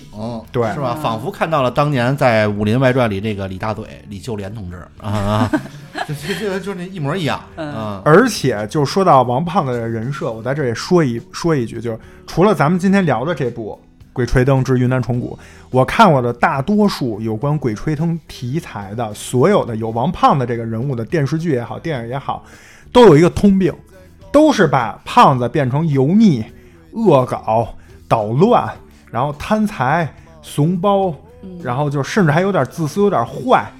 就变成这么一种人设。但其实从我目前看过的《鬼吹灯》的几本原著里，胖子都是非常像刚才庄主说的武器专家，然后非常的正义，非常的勇敢，然后对胡八一师里啊无条件的这种信任和帮助，就是完全是一个正能量的这么一个角色。对，所以在这儿我也想推荐一部，就是我之前也说过，其实这部《鬼吹灯》系列第一个做出来的大的电视剧就是《精绝古城》。嗯，这个《精绝古城》中，就是靳东和陈乔恩那版，那里的那个胖子是非常正的。嗯，所以这也是推荐大家看一下，嗯特效各方面拍的也还原度，就是反正书书分们啊，嗯都比较钟爱的一部啊，因为那部戏里其实本来就没有什么特别多需要特效，除了条蛇，嗯，相对来说特效比较少。呃，那个黄渤那版也还行，嗯就是黄渤演王胖子那版，那电影对吧，叫《寻龙诀》啊，啊，那部里也还行还有陈坤，啊。陈坤演的胡八一，呃所以我们就是希望胖子在未来，如果再有其他《鬼吹灯》的作品中，能够有一个得到一个证明，哎，正来身，来一正面形象，啊对，别老给给我们瞎改魔改，嗯啊，人设还是得立住了，是吧？说完胖子，我想说说胡八一，嗯，这胡八一人设我觉得是 OK 的啊，虽然没有看过原著，但是他在剧中的人设我是挺喜欢的，嗯智慧担当，非常呃博学多才，是，而且也挺勇猛的，也也幽默， 是幽默，而且还有一点点情感线，是吧？该甜的时候也甜，该装晕倒的时候也装晕倒。这个是原创啊。啊，是吧？然后这个呢，就是是我喜欢的地方，但我不喜欢的地方呢，就是不得不吐槽一下潘粤明老师在这一季里面的造型。啊， 潘潘阳老师也为这事儿道歉了。哇塞！一打开第一集，我说这胡八一在哪儿呢？这是不是分明是俩胖子 呀？妈呀！你瞅那个，又真的是油腻，双下巴表都面秃的了油腻，你嗯知道，脸也泛着油光，头发也很油很塌，然后双下巴发腮了也，嗯，不精神。虽然说潘粤明老师已经四十多岁了，是吧？但是四十多岁也是可以说演演艺事业正当年 啊。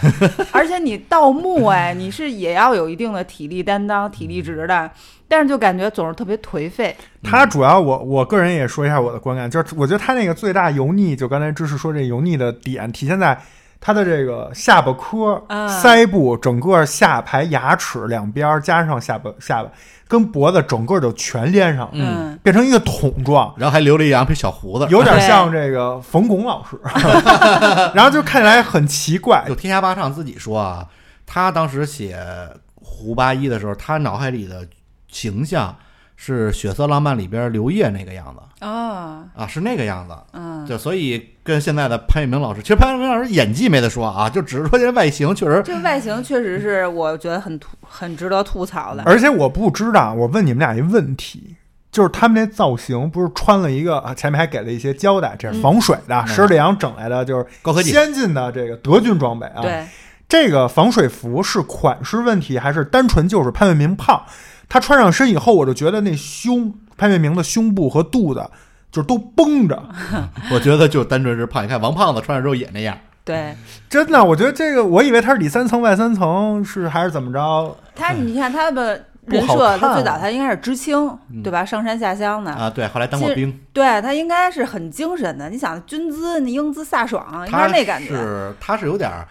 呃兵痞啊，啊打过越战啊啊，然后就是自己的他好像是连长还是什么，手底下人全死了，打过越战，有点对所以当 PTSD，所以啊睁着眼睡觉。对，有点 PTSD，然后但是就但是他确实就有点是魂不吝，但魂不吝的状态不是说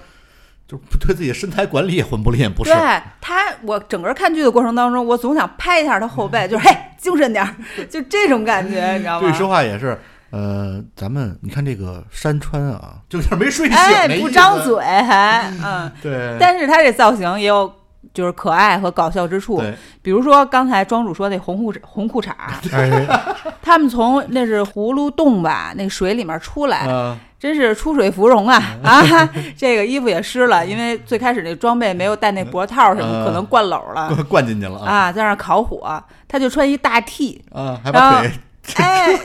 那 T 真是又肥又嗯大，感觉那衣服弹性特好，啊把那膝盖给包嗯上，但是其实也露着红裤衩呢。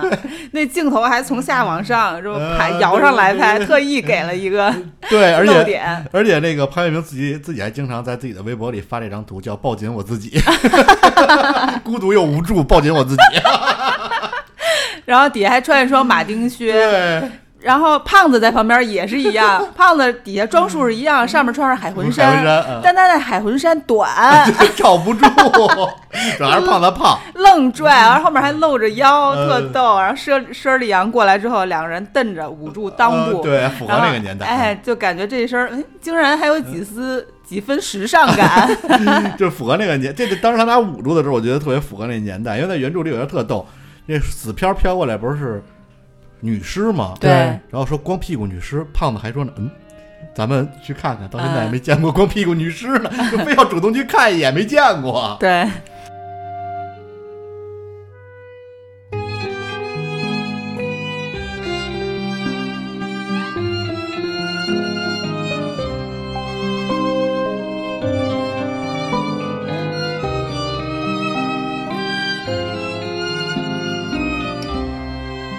然后呢，接下来我要说一个你行你上环节，我觉得确实有一个就是比较大的问题了，是整个的一个空间性和这个动线，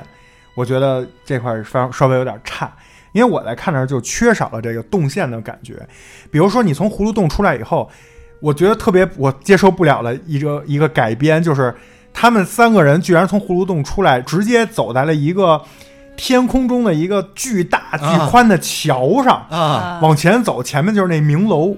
我的天哪！你是穿越到雷神三了吗？对，你是上了那个雷神的桥了吗？感觉对面如果出来一个玉皇大帝，带着天兵天将，一点违和感都没有。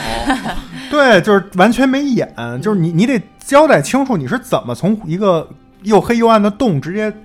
到天上去了。啊这桥的头是什么呢？在剧中，桥的头是一端雾，嗯，那块哪来的雾呢？你就感觉就很奇怪，这就感觉是九十年代做的 RPG 游戏，有一关地图，他不知道怎么跟原来那世界做接洽，给你放一团雾，然后这人从雾里出来了，是对不对？就是切你就切地图了， 对啊，就这这很就很奇怪。然后我来跟大家说一下原著里是大概怎么介绍这块的结构的啊。大家跟我一块儿就是可以闭上眼睛想一下这个画面啊，捉龙寨，然后葫芦洞，葫芦洞出来以后就是一个悬崖，你就这么理解。对面是这个明楼的一个山体，是一个倒锥形。待会儿我会给大家念一下这块的一个描述。然后他们是努着往下跳，就往对面生跳。这个山体底就是明楼是在天上，底下的这个山体部分是有螺旋状的栈道，嗯，他们是跳到栈道上，然后往上爬是明楼，嗯，从明楼出来以后，刚才庄主不是讲了吗？那水银怎么着机关，就是或者你理解为剧中就是他们跟那个藤人和那个村民的三方大战结束之后，他们是顺着栈道下到底下，啊，底下是一滩水，然后这个水里头还分两条路，这个待会儿我说。就这么一说，整个这个小的一个结构就出来了。就合你理了。你脑子中就有这个画面，你就对知道每幅地图之间大概他们是怎么怎么走的，怎怎么么个弄。路径？包括最后逃跑，其实也讲了，就是原封不动又走回去了，都是按照这个路线走的。但是这部剧里把这个路线变成了手拉手攀岩，对，这个就是你就是很崩溃，嗯就是完全不合理。对，因为你攀岩，你想攀岩的前提是你得在岩上，对，那你岩上是怎么到水里了呢？对又怎么到天上了呢？岩不能就是一个岩壁，不可能通天又通水。那那个藤人怎么爬上来的呢？ 也手拉手，那儿那儿那儿那儿挪，我当时想的是之字形的去平移到这个天空当中，但是关键他每次都拍那同一个位置，就是来回来都是到没有拐弯那儿，就在那凹进去那一块儿。 就做了那点儿啊，估计那藤人他们也牵强的说了一嗯句，说哦这肯定有什么其他的密道，不然这藤人怎么 上来的？手拉手也那儿挪呢。 毕竟，毕竟这个藤人啊，他确实你一看就是人扮的，是不是？我记得原著里写的是漏斗状，就是一个倒着的圆锥体，嗯，然后圆锥体的这个底儿上是这个明楼，圆锥体的底下是这个水面。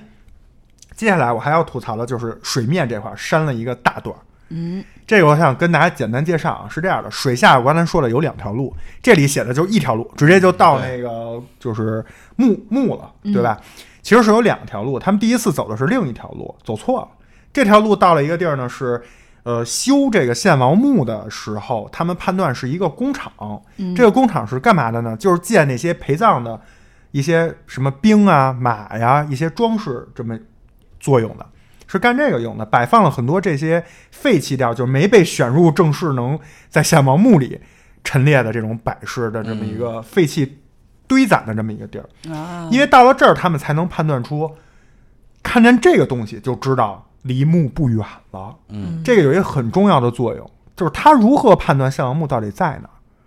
对吧？你是怎么进水的呀？嗯，你不觉得这个剧里有这么一个 bug 吗？就是你为什么觉得水里是有墓的呢？他是把，因为这这个剧的方式是把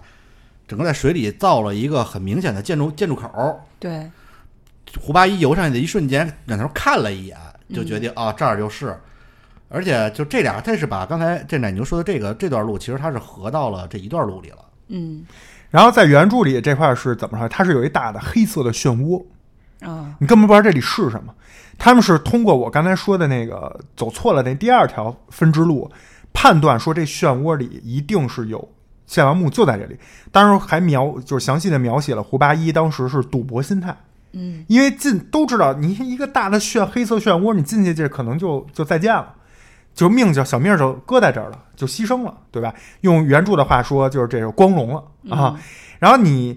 没法看见，也没法判断黑色漩涡里是什么情况下，他们通过各种分析这人的学识背景，他讲了很多经验来佐证他大胆的最后判断这里就是墓。然后胖子和施利阳还无条件相信他，跟着他一起赌了一把，他们才进去。哎，结果还真的就进去以后，确实墓就在这儿。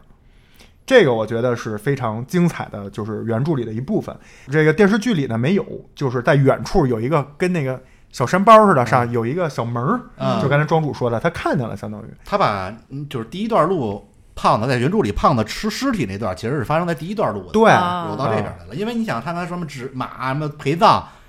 这正常你你正常想，他不应该就是你身为墓主人，在自己墓墓穴的这个墓室边上扔一堆干尸，这不合理啊。嗯对他所以他是其实是那些工人的干尸让胖子吃了。对，明白工匠做工品嘛。而且他们当然原著里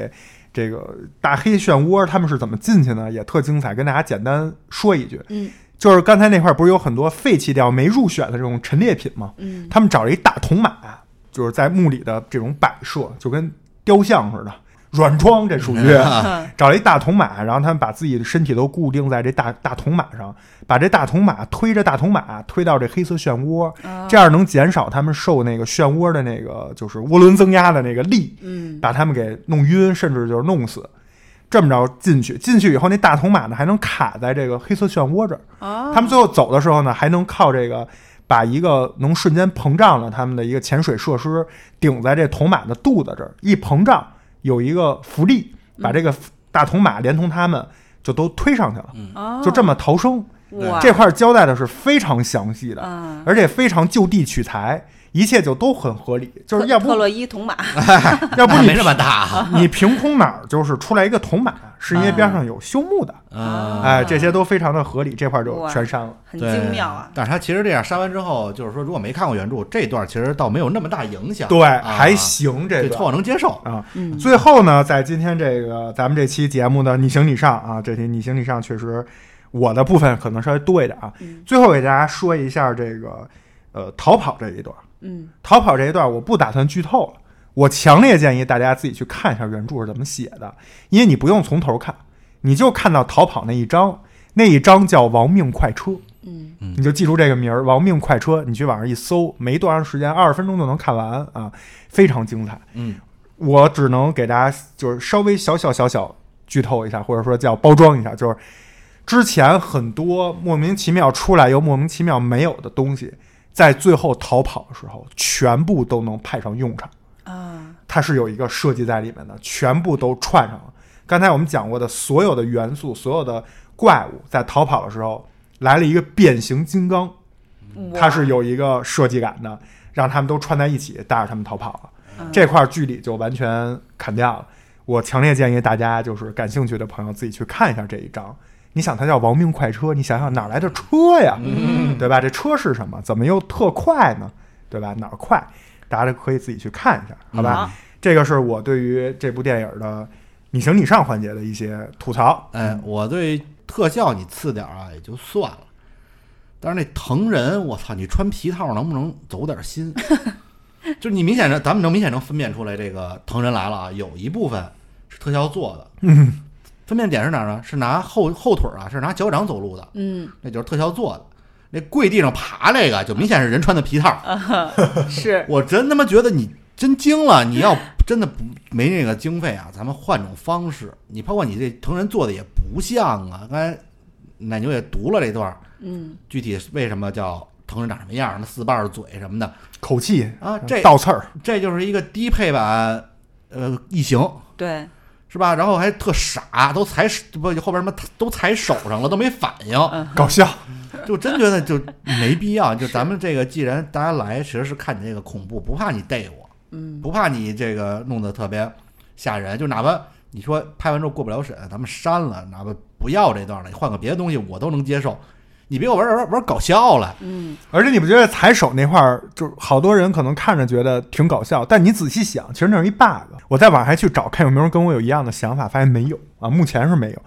你看啊，胖子是不是踩着一个藤人的手？嗯，那藤人是不是停在那儿？嗯然后胖子经过一番思想斗争，决定把脚放开，哎，藤人继续往前爬，没没反应，是不是一个暂停的功呃能？哎对，踩如手果所有人都踩，那 team 里的人啊，所有人都踩在藤人的手上，是不是藤人都暂停了？对，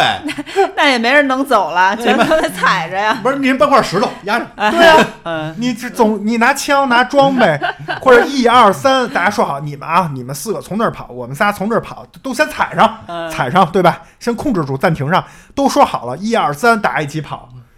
对吧？你你看是不是？你这为了搞笑，就把这藤人弄得变成弱智了。而且躺在那儿睡觉，躺那儿睡觉，我也他妈惊了。你一出来，我躺在那儿躺着，还他妈打呼噜呢， 流哈喇子了，了就杵着都不带反应的。大哥，那藤人这么多年了，好不容易活了，他最起码他得饿吧？他们追你，他想吃东西啊，什么都没吃着，在那儿睡觉呢。你就我操，这你把这藤人做的太哦弱了。是，而且藤人感觉没什么生物味儿，只有那塑料味儿。 对，就皮套嘛，胶是皮不套是是不是特别像咱们小时候看那个奥特曼，啊？对对对，然后有那个就是叫什么穿帮镜头，啊 对这就是穿那鞋那个拉锁， 这还不敌小时候奥特曼那特那个那个特摄片儿好看呢。 书里他其实这些藤人主要战斗集中在这个葫芦洞里，嗯，你只要把葫芦洞做黑一点儿，哎，你别让这么这么明显的穿帮，哎呦，不不能说穿帮吧，这么明显的就是皮套感，嗯，。真的就是太拉拉胯了。你你虽然咱们咱们说这个《或者不死虫》用特效做的也不怎么样，但是在至少 OK，这我能对一个网络电视剧网网剧。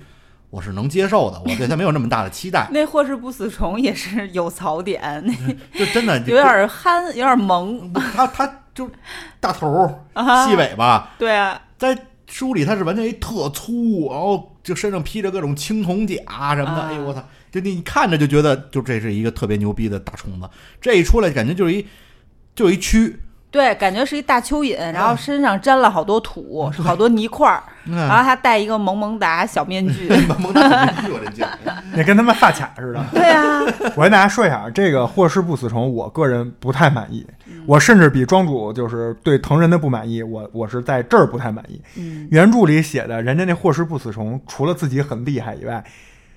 甭管因为什么原因吧，身上是披着很多这个青铜甲，青铜甲的，啊，这胡八一是那个子弹是打不穿的，你得就是胡八一在原著里是跳到霍霍氏不死虫的身上拿刀撬，嗯，把那个片儿给撬开，再往里杵，再怎么怎么样，最后这个东西也没有死，就很无敌的一个存在。嗯，但是在这里呢，就是它只是一个，就像你说的泥块儿，对，它不是青铜甲，嗯这个差的有点多。另外就是那小面具，我当时看到那儿我都惊了，我宁可没有这面具，因为黄金面具在这一部里是非常重要的一个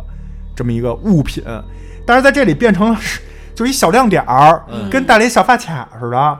我给大家稍微念一下这个原著这块儿也写的非常精彩啊，包括胡八一跟霍氏不死虫之间打斗的这块儿，嗯我当即一不躲，二不闪，拿自己给冲锋枪上弹鼓的速度，与那黄金面具扑过来的速度做了一场生死为赌注的豪赌。胖子和施利阳刚才一番急速射击也耗尽了弹药，都在重新给武器装填。这时见了我不要命的举动，都惊呆了。当年在前线百死余生的经验，使得我抢得了先机，只比对方的速度快了几分之一秒。我举起枪口的时候，那怪虫的大口已经伸到了我面前，我已经无暇去顾及谁比谁快了，只是凭感觉扣动了扳机。芝加哥打字机几乎是顶在黄金面具的口中开始激发的，招牌式的老式打字机声快速响起。就是说，这黄金面具其实它没有描述和虫子的关系，但是你看它刚才的这个文字说，我就是那意思，那虫子马上吃上它，它再千钧一发，枪口顶到虫子嘴里打开的。但是你注意它这描写了吧，它是黄金面具扑过来了，说明这黄金面具，顾名思义，它是面具，是戴在脸上的，对那面具会很大，就或者嗯虫子脸就是一个跟面具是 match 的。对，它不是头上他妈一个小皇 冠，你懂吧？可能可能他们，我觉得啊，就是不是编剧一听面具，就拿人脸做了一个呃这个大小，做了一比例。就我建议你可以去看看，就是咱们三星堆文那样儿那个博物馆的官方微博，你搜一下。就咱们印象中那三星堆那面具，就那菱形眼睛那个，那面具一人高，哦，是吗？巨大个儿，不是就套脸上那个，是巨大个儿一个，然后得露一方块儿那个。对，去搜搜吧，那个有说博物馆的照片儿，就是一人高。所以你说这霍霍氏不死虫啊，我当时看完小说这些描写，我脑海中出现的是一个巨大的虫子，然后前面脸部这儿有一装备，嗯啊，一大黄金面具，身上是有这铜甲，哎，就嗯我我我就是跟三星堆联想了，就是三星堆大面具扣脸上，然后身上披着那嗯个对吧？青铜甲，戴着铜锈，咔啦咔啦那种鳞甲，哎呦，，哎呦，这是一个特别可怕的一个怪物。但是你看这个剧，出来一虫子大这尾巴感觉须有，对脑袋有顶点上钉像了一个装饰品，有点像宠物小精灵， 对啊然后脑袋上有一个气眉 芯儿，八大胡进化之前叫什么？啊，绿毛虫，啊，绿毛虫， 是不是？你给它脑袋上安安嗯一这个，是不是一模一 样？这个小面具真的当时让我觉得，哎呀，这小面具这小，这真不舍得使钱。嗯， Part Four，星级指数。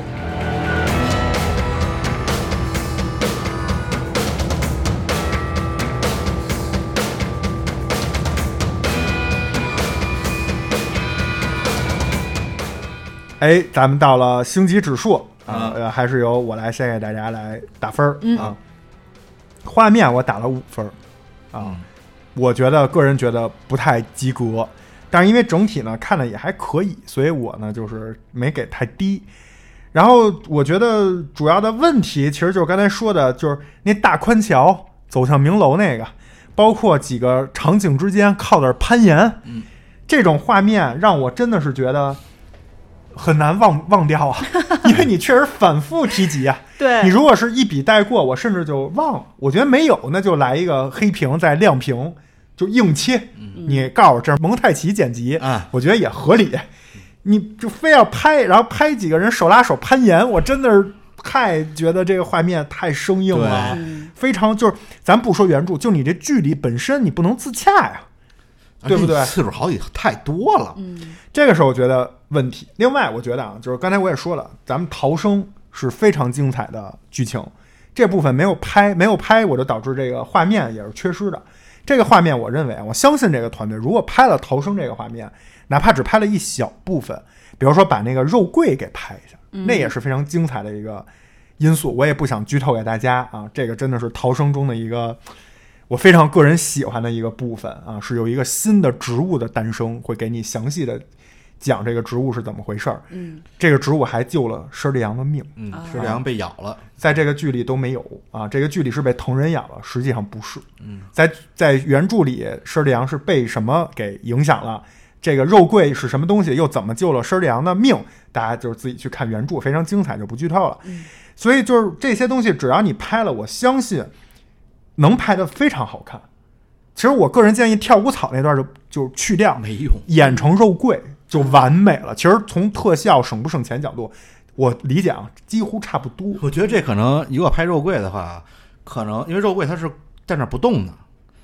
你做一模型，可能比那跳舞草省钱。还省事儿。是那跳舞草弄成了按摩机的效果。对，对，所以我觉得很多画面都不太合格，包括对于潘粤明和胖的这几个主演的这种，是他他本人是胖，但你可以找一个帅气点的角度嘛，啊，你别他本身脖子那儿出问题了，你还老从那脖子底下往上拍，嗯老让我觉得那跟一大大那个面包卷儿似的，你这就就是完全是摄影出问题了，是你的这个角度、摄像、画面出问题了，对吧？所以我这块儿真的是没法给及格，是五分儿啊。故事我也给了五分儿，我觉得一样，就是他没有讲好一个故事，甚至在我看来是不完整的，很零散，甚至很多网上的网友对吧 调侃说这部不叫《鬼吹灯之云南虫谷》，叫《选组长之虫谷大历险》。有点儿番外篇这 家，对，他是从选组长的视角是出发的，你也这没个就毛病，对吧？我觉得真的是看完以后，我没法给别人一句话推荐，我没法给别人推荐这个剧情、这个故事有多么的精彩，因为几个核心比较好的剧情没有拍。当然，你也可能是拍了、剪了。嗯当然，不管怎么样，我作为老百姓，我看了这个剧，呈现在最终这十六集在我面前，故事这块儿就是被切得很零散、很碎。最起码你这个藤人葫芦洞这几者之间就出现了脱节，所以我也对不起，只能给五分儿。最后是给导演打分儿啊，导演我也是五分儿啊，这回来了一三五啊嘿五五，但是导演这块我要详细稍微说一下，我觉得他不及格的三个原因啊，第一个我觉得没有调配好资源，特效和剧情和人物这三个比较重要，或者大家比较看这部剧之前比较期待的三个点，就是特效、剧情、人物，对吧？我觉得融入的非常差。他不管是因为各种原因，他的我觉得他的心思都放在单纯的特效上。特效无论咱们刚才说那藤人或者或者布鲁从有一些设计上的问题缺陷，但是确实做了大量的特效，这咱们得有一说一，对吧？嗯但是你再冷静的想一下，特效是为什么？特效是不是应该是为剧情和体现人物去服务的，而不是其他人都是为了告诉你，你看啊，胡八一说我这是什么东西，转过来是为了介绍这特效，嗯，就有点本末倒置了。这点我觉得是导演的问题。第二，故事情节不够扣人心弦，我觉得拿村民过渡场景以及就是有很多主角团就是被迫往前赶着走的这个东西，导致整个剧情没有起到过渡。就好的剧情观感，我们看来应该是就是一直是平平平，然后咣咣几下，或者是你上来先咣咣，然后后面是给你来一个倒叙，对吧？它需要有一个节奏。但是这看完这部剧，你大家可以想一下，你觉得这部剧的节奏是什么？碎没节奏烂，我觉得就是乱没没节奏，很乱，所以这个也是导演的问题，因为剪辑和剧本的占比是导演完完全有话语权的，对吧？第三个最后一点，我觉得啊，要么你就是纯改编剧情，要么你就是把原著拍好，要么你就是有一个大的这种宏观的名场面，有一个大的决战或者怎么样，要么你就是因为我没钱或者我特效不行，我各种原因，但是我我这不是有请了明星演员吗？我把胡八一、施丽阳、王胖子这三个人从头到尾，哎，在演技这块多下一些功夫，让这三个人物在我整个这系列电视剧之作里头立住了，我觉得也可以啊，大家能买单呀，对吧？但是你呢，最后人物也没立住，然后你的一个所谓的重点也不知道，所以看完这部剧，我觉得我，比如说我采访一下二位，你们觉得哪块最优秀？你可能心里想想，第一个想法是想说特效，然后想了想，可能说不出来。我我我想说的可能就是第一集开场，就是介那个动画介绍那个献王那吃虫的，就献王贵人吃虫的那段，啊那段是我觉得最精彩的。然后啊就是那个前置片儿，相当于就还弄了一大的线王出来，是 吧？啊，那个弄一线滴着那虫子放那人嘴里，啊那虫子还有那个转圈那个口气，嗯，那段是我觉得最精彩的啊。对吧？就是你是，而且我觉得其实说白了，啊挺浪费这三个演员的。嗯，就是在我看来，这三个演员不但没有出彩，反而还有点儿降低了我对后面续作的三个演员人物刻画这块儿的期待。嗯其他的你可以说是团队的锅，你没有经费，对吧？你不过审，嗯你很难就是怎么样还原这个怪物。但是我刚才说的这三点，绝对是导演甩不开的锅。嗯，这三点就是导演本身的职责范围之内。嗯啊，好，奶牛给了三五，我呢给了三七。嚯，哟，咱这都 是啊，我不是，哎， 我这个某个行我业是我是不是得给来一三六啊？三六六 六，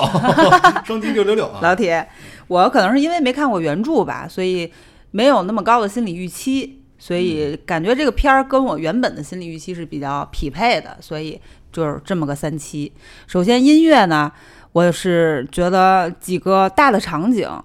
，BGM 和场景都是比较匹配的。首先是原始部落。原始部落的时候呢，它就是用了很多带鼓点儿的音乐，营对造了一种部落感啊啊，这还还个有刚才庄主说那哦 哦是吧？还有点儿这叫个唤野人的感觉哦啊，然后呃，在明楼是营造一种就是虚幻世界的感觉，哎然后音乐是非常空灵，然后也嗯有一点恐怖，有一点这个在天宫的感觉是啊。嗯然后明明楼里面村民去找他们，他们放了几个烟雾弹，嗯，营造了烟雾弥漫的感觉。包括他们最后被村民就是被吊着那么一段儿，然后濒死的状态，配了个啊朋友 再见，对， 那也挺逗的。对这个好像也是跟前面的有一个映射，啊是啊，嗯，多次用了这个啊，朋友再见，也是特别符合他们那个年代那个对时代感。有特色，是，片尾曲也是小鬼演唱的一段儿，就是连说唱带音乐的一段旋律，也是感觉非常燃。他是不是也是主要是靠自己这个艺名儿拿下了这个活， 配上了啊，对？吧？然后也给这剧多了一一丝时尚感，因为在片尾就是小鬼自己一个小的画面出来镜做这个演唱，对。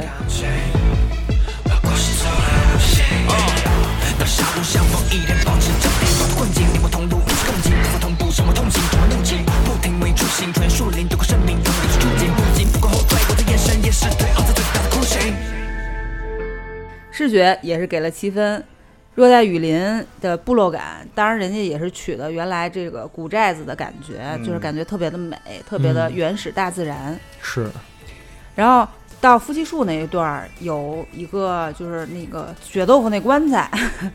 整个血血豆腐豆不是血豆腐可酱豆腐还吗 行？酱豆腐、腐乳那个棺材，他说他们砍断那些虫线的时候、蛇线的时候，有一些血浆崩出来到镜头上，嗯还是挺有就是很很古古早时代的游戏感的。那段儿我还是觉得视觉挺挺爽的，不用鼓捣，现在好多游戏也这么做呢。啊，是吗？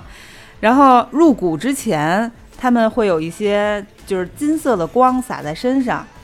那个也是让我觉得就像神秘面纱一样，因为他们本身就在山神庙，本来就有一种宗教感，被那个村民就是多次用台词烘托出来的。那金色的光也是很美、很神圣，嗯视觉上很享受。然后再到最后乌头肉汁里面那种黏腻、恶心，哦，和那种压迫感，就是虽然令人作呕，但是还是一直吸引着你往下看。最起码花了钱了，嗯，是男演员七分，虽然说王胖子人设有多种槽点，但是我觉得姜超演绎的还是非常不错的对，嗯啊，也是挺讨喜的。比如说他偷拿那古玉，就是从人偶的舌头把那舌头取 出来，非这得在书舔里一下，就是舌头，啊，对， 就是很作嘛，他就中了那个蛇骨，那一黑化，就感觉蓝色美瞳一戴， 是吧？马上就感觉以前是觉得他感觉突然就要抄家伙炒炒菜，然后嗯马上就变成一种杀气重重的嗯那种人设和氛围。对，这块儿在原著里还写的是，呃，稍微插一句啊，就是原著里写的是王胖子中了蛇骨以后，胡八一的内心活动是这么写的，说那个胖子这要是想弄死我，啊我基本是跟施志阳合起来都干不过，对啊基本就废了。没有嗯反抗余地。对，就是胖子武力值极高。是那一段儿真的表情也是极度的凶狠，对，就是庄主刚才说的那个名场面，他一回嗯头那一下，对，那个是挺有反正惊着我了，机灵一下有点安娜贝尔那个感觉，我觉得、哎啊挺是挺惊悚的。嗯，然后包括他一些恐高的这种小的问题，感觉就是上一秒还上九天揽月、下嗯五洋捉鳖，下一秒就哎呀这太高了，恐高这有 件事点儿儿嗯是怂我现在了，很特好可爱。嗯然后包括胡八一，他除了自己原本的那个人设之外，他跟佘丽阳的感情戏，我觉得有些微表情也是挺细腻的，嗯个人还是挺喜欢的。嗯，你们三五三七，我先该我了啊。首先我先说这个特效啊，特效我打六分儿啊，就怎么说呢，在网剧一般水平，就网剧水平到这样，我觉得除了那皮套稍微给我有点拉垮。拉胯之外，嗯但他做出了不，但是他那个其实那鹰雕鸮做的还挺好的、啊，啊，包括这个霍氏不吐虫虽然怂了点儿，但至少也还不错。那种场面，那个看那云顶云上就是那天宫，嗯那个明楼的那个后边那背影，其实这种特效我觉得做的还可以，嗯所以就是一般水平六分儿。呃原著原著哎，原著我也打六分儿。为什么呢？虽然它少了很多剧情，比如说少了刚才奶牛说的逃跑啊，包括什么，呃，整个这大青蛇呀什么的，但是至少在有的剧情里，呃，它的还原度我觉得能到七分到八分儿。嗯但是为什么要只给六分呢？就是实在那剧村民的剧情太拉胯，嗯这六分只能说及格，就是你至少在原著里有的剧情你拍出来了之后，能基本上符合我对原著的一个最基本的要求。嗯，对，作为唯一一部我看过原著的《星空影院》， 我也表示认可、嗯啊，我也觉得是，虽然有很多可惜，我一直其实说的是，如果他拍了，应该会很精彩，对他少但的，他只是取舍了嘛。嗯，我觉得能拍出一半儿，对吧？主线上该有的几个大的 BOSS 都有，对我觉得就合理。嗯就是他少他少这个剧情，只是就是说没有打得不到这个完整度的分儿，但是他新加那剧情真的是拉胯的剧情，拉胯，嗯而且他用了大量的就是小说里的原话，嗯就是原来的台词儿，嗯就比如胡八一说冒号、嗯引号，嗯，什么引号结束，对，电视剧是直接用的，对所以代还就是代入感还是挺强的那。还挺省事儿，他们，但我六六，哎，他最后一个，嗯但是不是六了，嗯这个女演员，女演员我给了八分儿，啊，因为就我个人来讲，张雨绮真的是所有版本里最符合我对施丽阳感就是感觉的女演员，嗯因为就其他的，包括不是有人说是陈乔恩版，有人说是舒淇版，嗯但是佘丽阳的这个角色，她是需要去冒险的。张雨绮相对来说，那身材看着会就壮一些。 啊，这确 实，但我觉得张雨绮本人不太开嗯心， 听到哦你这个评论，她是她可能本人没那么胖啊，但只是说她这个拍出来的这个状态嗯是属于一个经常需要在户外进行打斗、冒险这种状态。包括她说的这个普通话有那么一点点儿不太好，其实也符合了佘丽阳这个一个归国华侨的这么一个身份。嗯嗯，所以而且他的演技，包括他就是看到他父亲这个小花儿流眼泪的那些演技，其实也也也是可以的。是，所以我基本上给了一个八分儿，然后但是还是就是有些地方的台词，我不知道是导演安排还是编剧，因为他这部剧跟上一部第一部比，就是导演没换，但编剧换了啊，编剧是不是编剧什么他们给的这台词有一些不太合适，反正有一些让我个别地方让我觉得有一些嗯有点别扭。 就是，所以我给一八分儿。他这个确实不太好演，因为在原著里，咱们刚才说了这三个人的分工嘛。施里昂除了是后排法师以外，有武力输出，他还有一点就是他其实是一个生物那博物学家，生物学的一个，就是植物啊、动物啊，他对这些都非常了解。对，感觉他是一个行走的博物君，他他确实是这样，在原著里也这么写的。但是因为你想，在这部电视剧，你在紧张刺激的这种冒险打怪的过程之中，他冷不丁站那儿说这个啊，以前有记载，什么什么什么，叭跟你说，对确实会有点儿不太好演。因为你看书的时候，他可能哎，他介绍你不会有那么强的突兀感。这个你这画面，你跟着他走呢，叭，跟你说一这个东西，嗯你就觉得嗯，为什么？ 对， 就有点像那种比较中二的小课堂呃对，就所以 tips。对，所以就是导有有些东西可能他要纯搬过来书上的东西，再变成影视化之后，可能就是不太合适。所以是是不是这个编剧就导演是没换，但是编剧是不是稍微犯了点懒？这么看起来，嗯对，包括我觉得就可能村民这条线也是学上学上面那么编的，编完之后可能。就没把握到人家的精髓，人家精髓不是说这个设置，而是马大胆儿这个人。好，那咱们本期切尔电台星空影院《鬼吹灯之云南虫谷》星级指数是六点二分儿。嗯，差不多合理。哎，那如果咱们还一直没有看，等着攒着更完了再看的朋友，相信听完我们这期也可以去看一看这些比较就是部分精彩的特效啊、嗯以及这三个人探险的过程之中有哪些好玩有意思的事儿哎。然后也强烈的推荐大家有兴趣的看一看原著的部分章节，因为前面确实很长，嗯，呃，有很多知识类的东西，不管是编的还是真实中存在的吧，会看起来比较累，但是后半部分非常快，非常过瘾，看起来。嗯，也推荐大家去看一看原著。然后也如果喜欢《鬼吹灯》的朋友，也可以关注一下他们签的合同，应该是最少还有两部要拍。嗯，啊其昆仑中已经放预告片了，对，，昆仑已对经放出预告片了，所以昆仑是肯定有的。那嗯就看第四部是直接跳到巫山峡馆，还是按顺序拍？我比较喜欢看，我比较期待看《南海归墟》啊，哎，看他是怎么一个顺序来拍，因为后面其实还有四部嗯啊，但是他们这合同签的反正是有点儿短啊，不知道嗯是怎么设计的。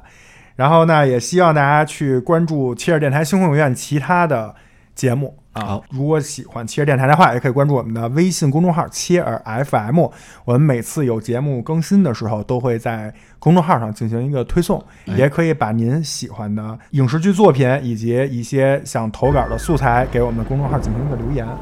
观影千百步，手可摘星辰。感谢收听切尔电台星空影院，我是奶牛，我是芝士，我是庄主，咱们下期再见，拜拜拜拜拜。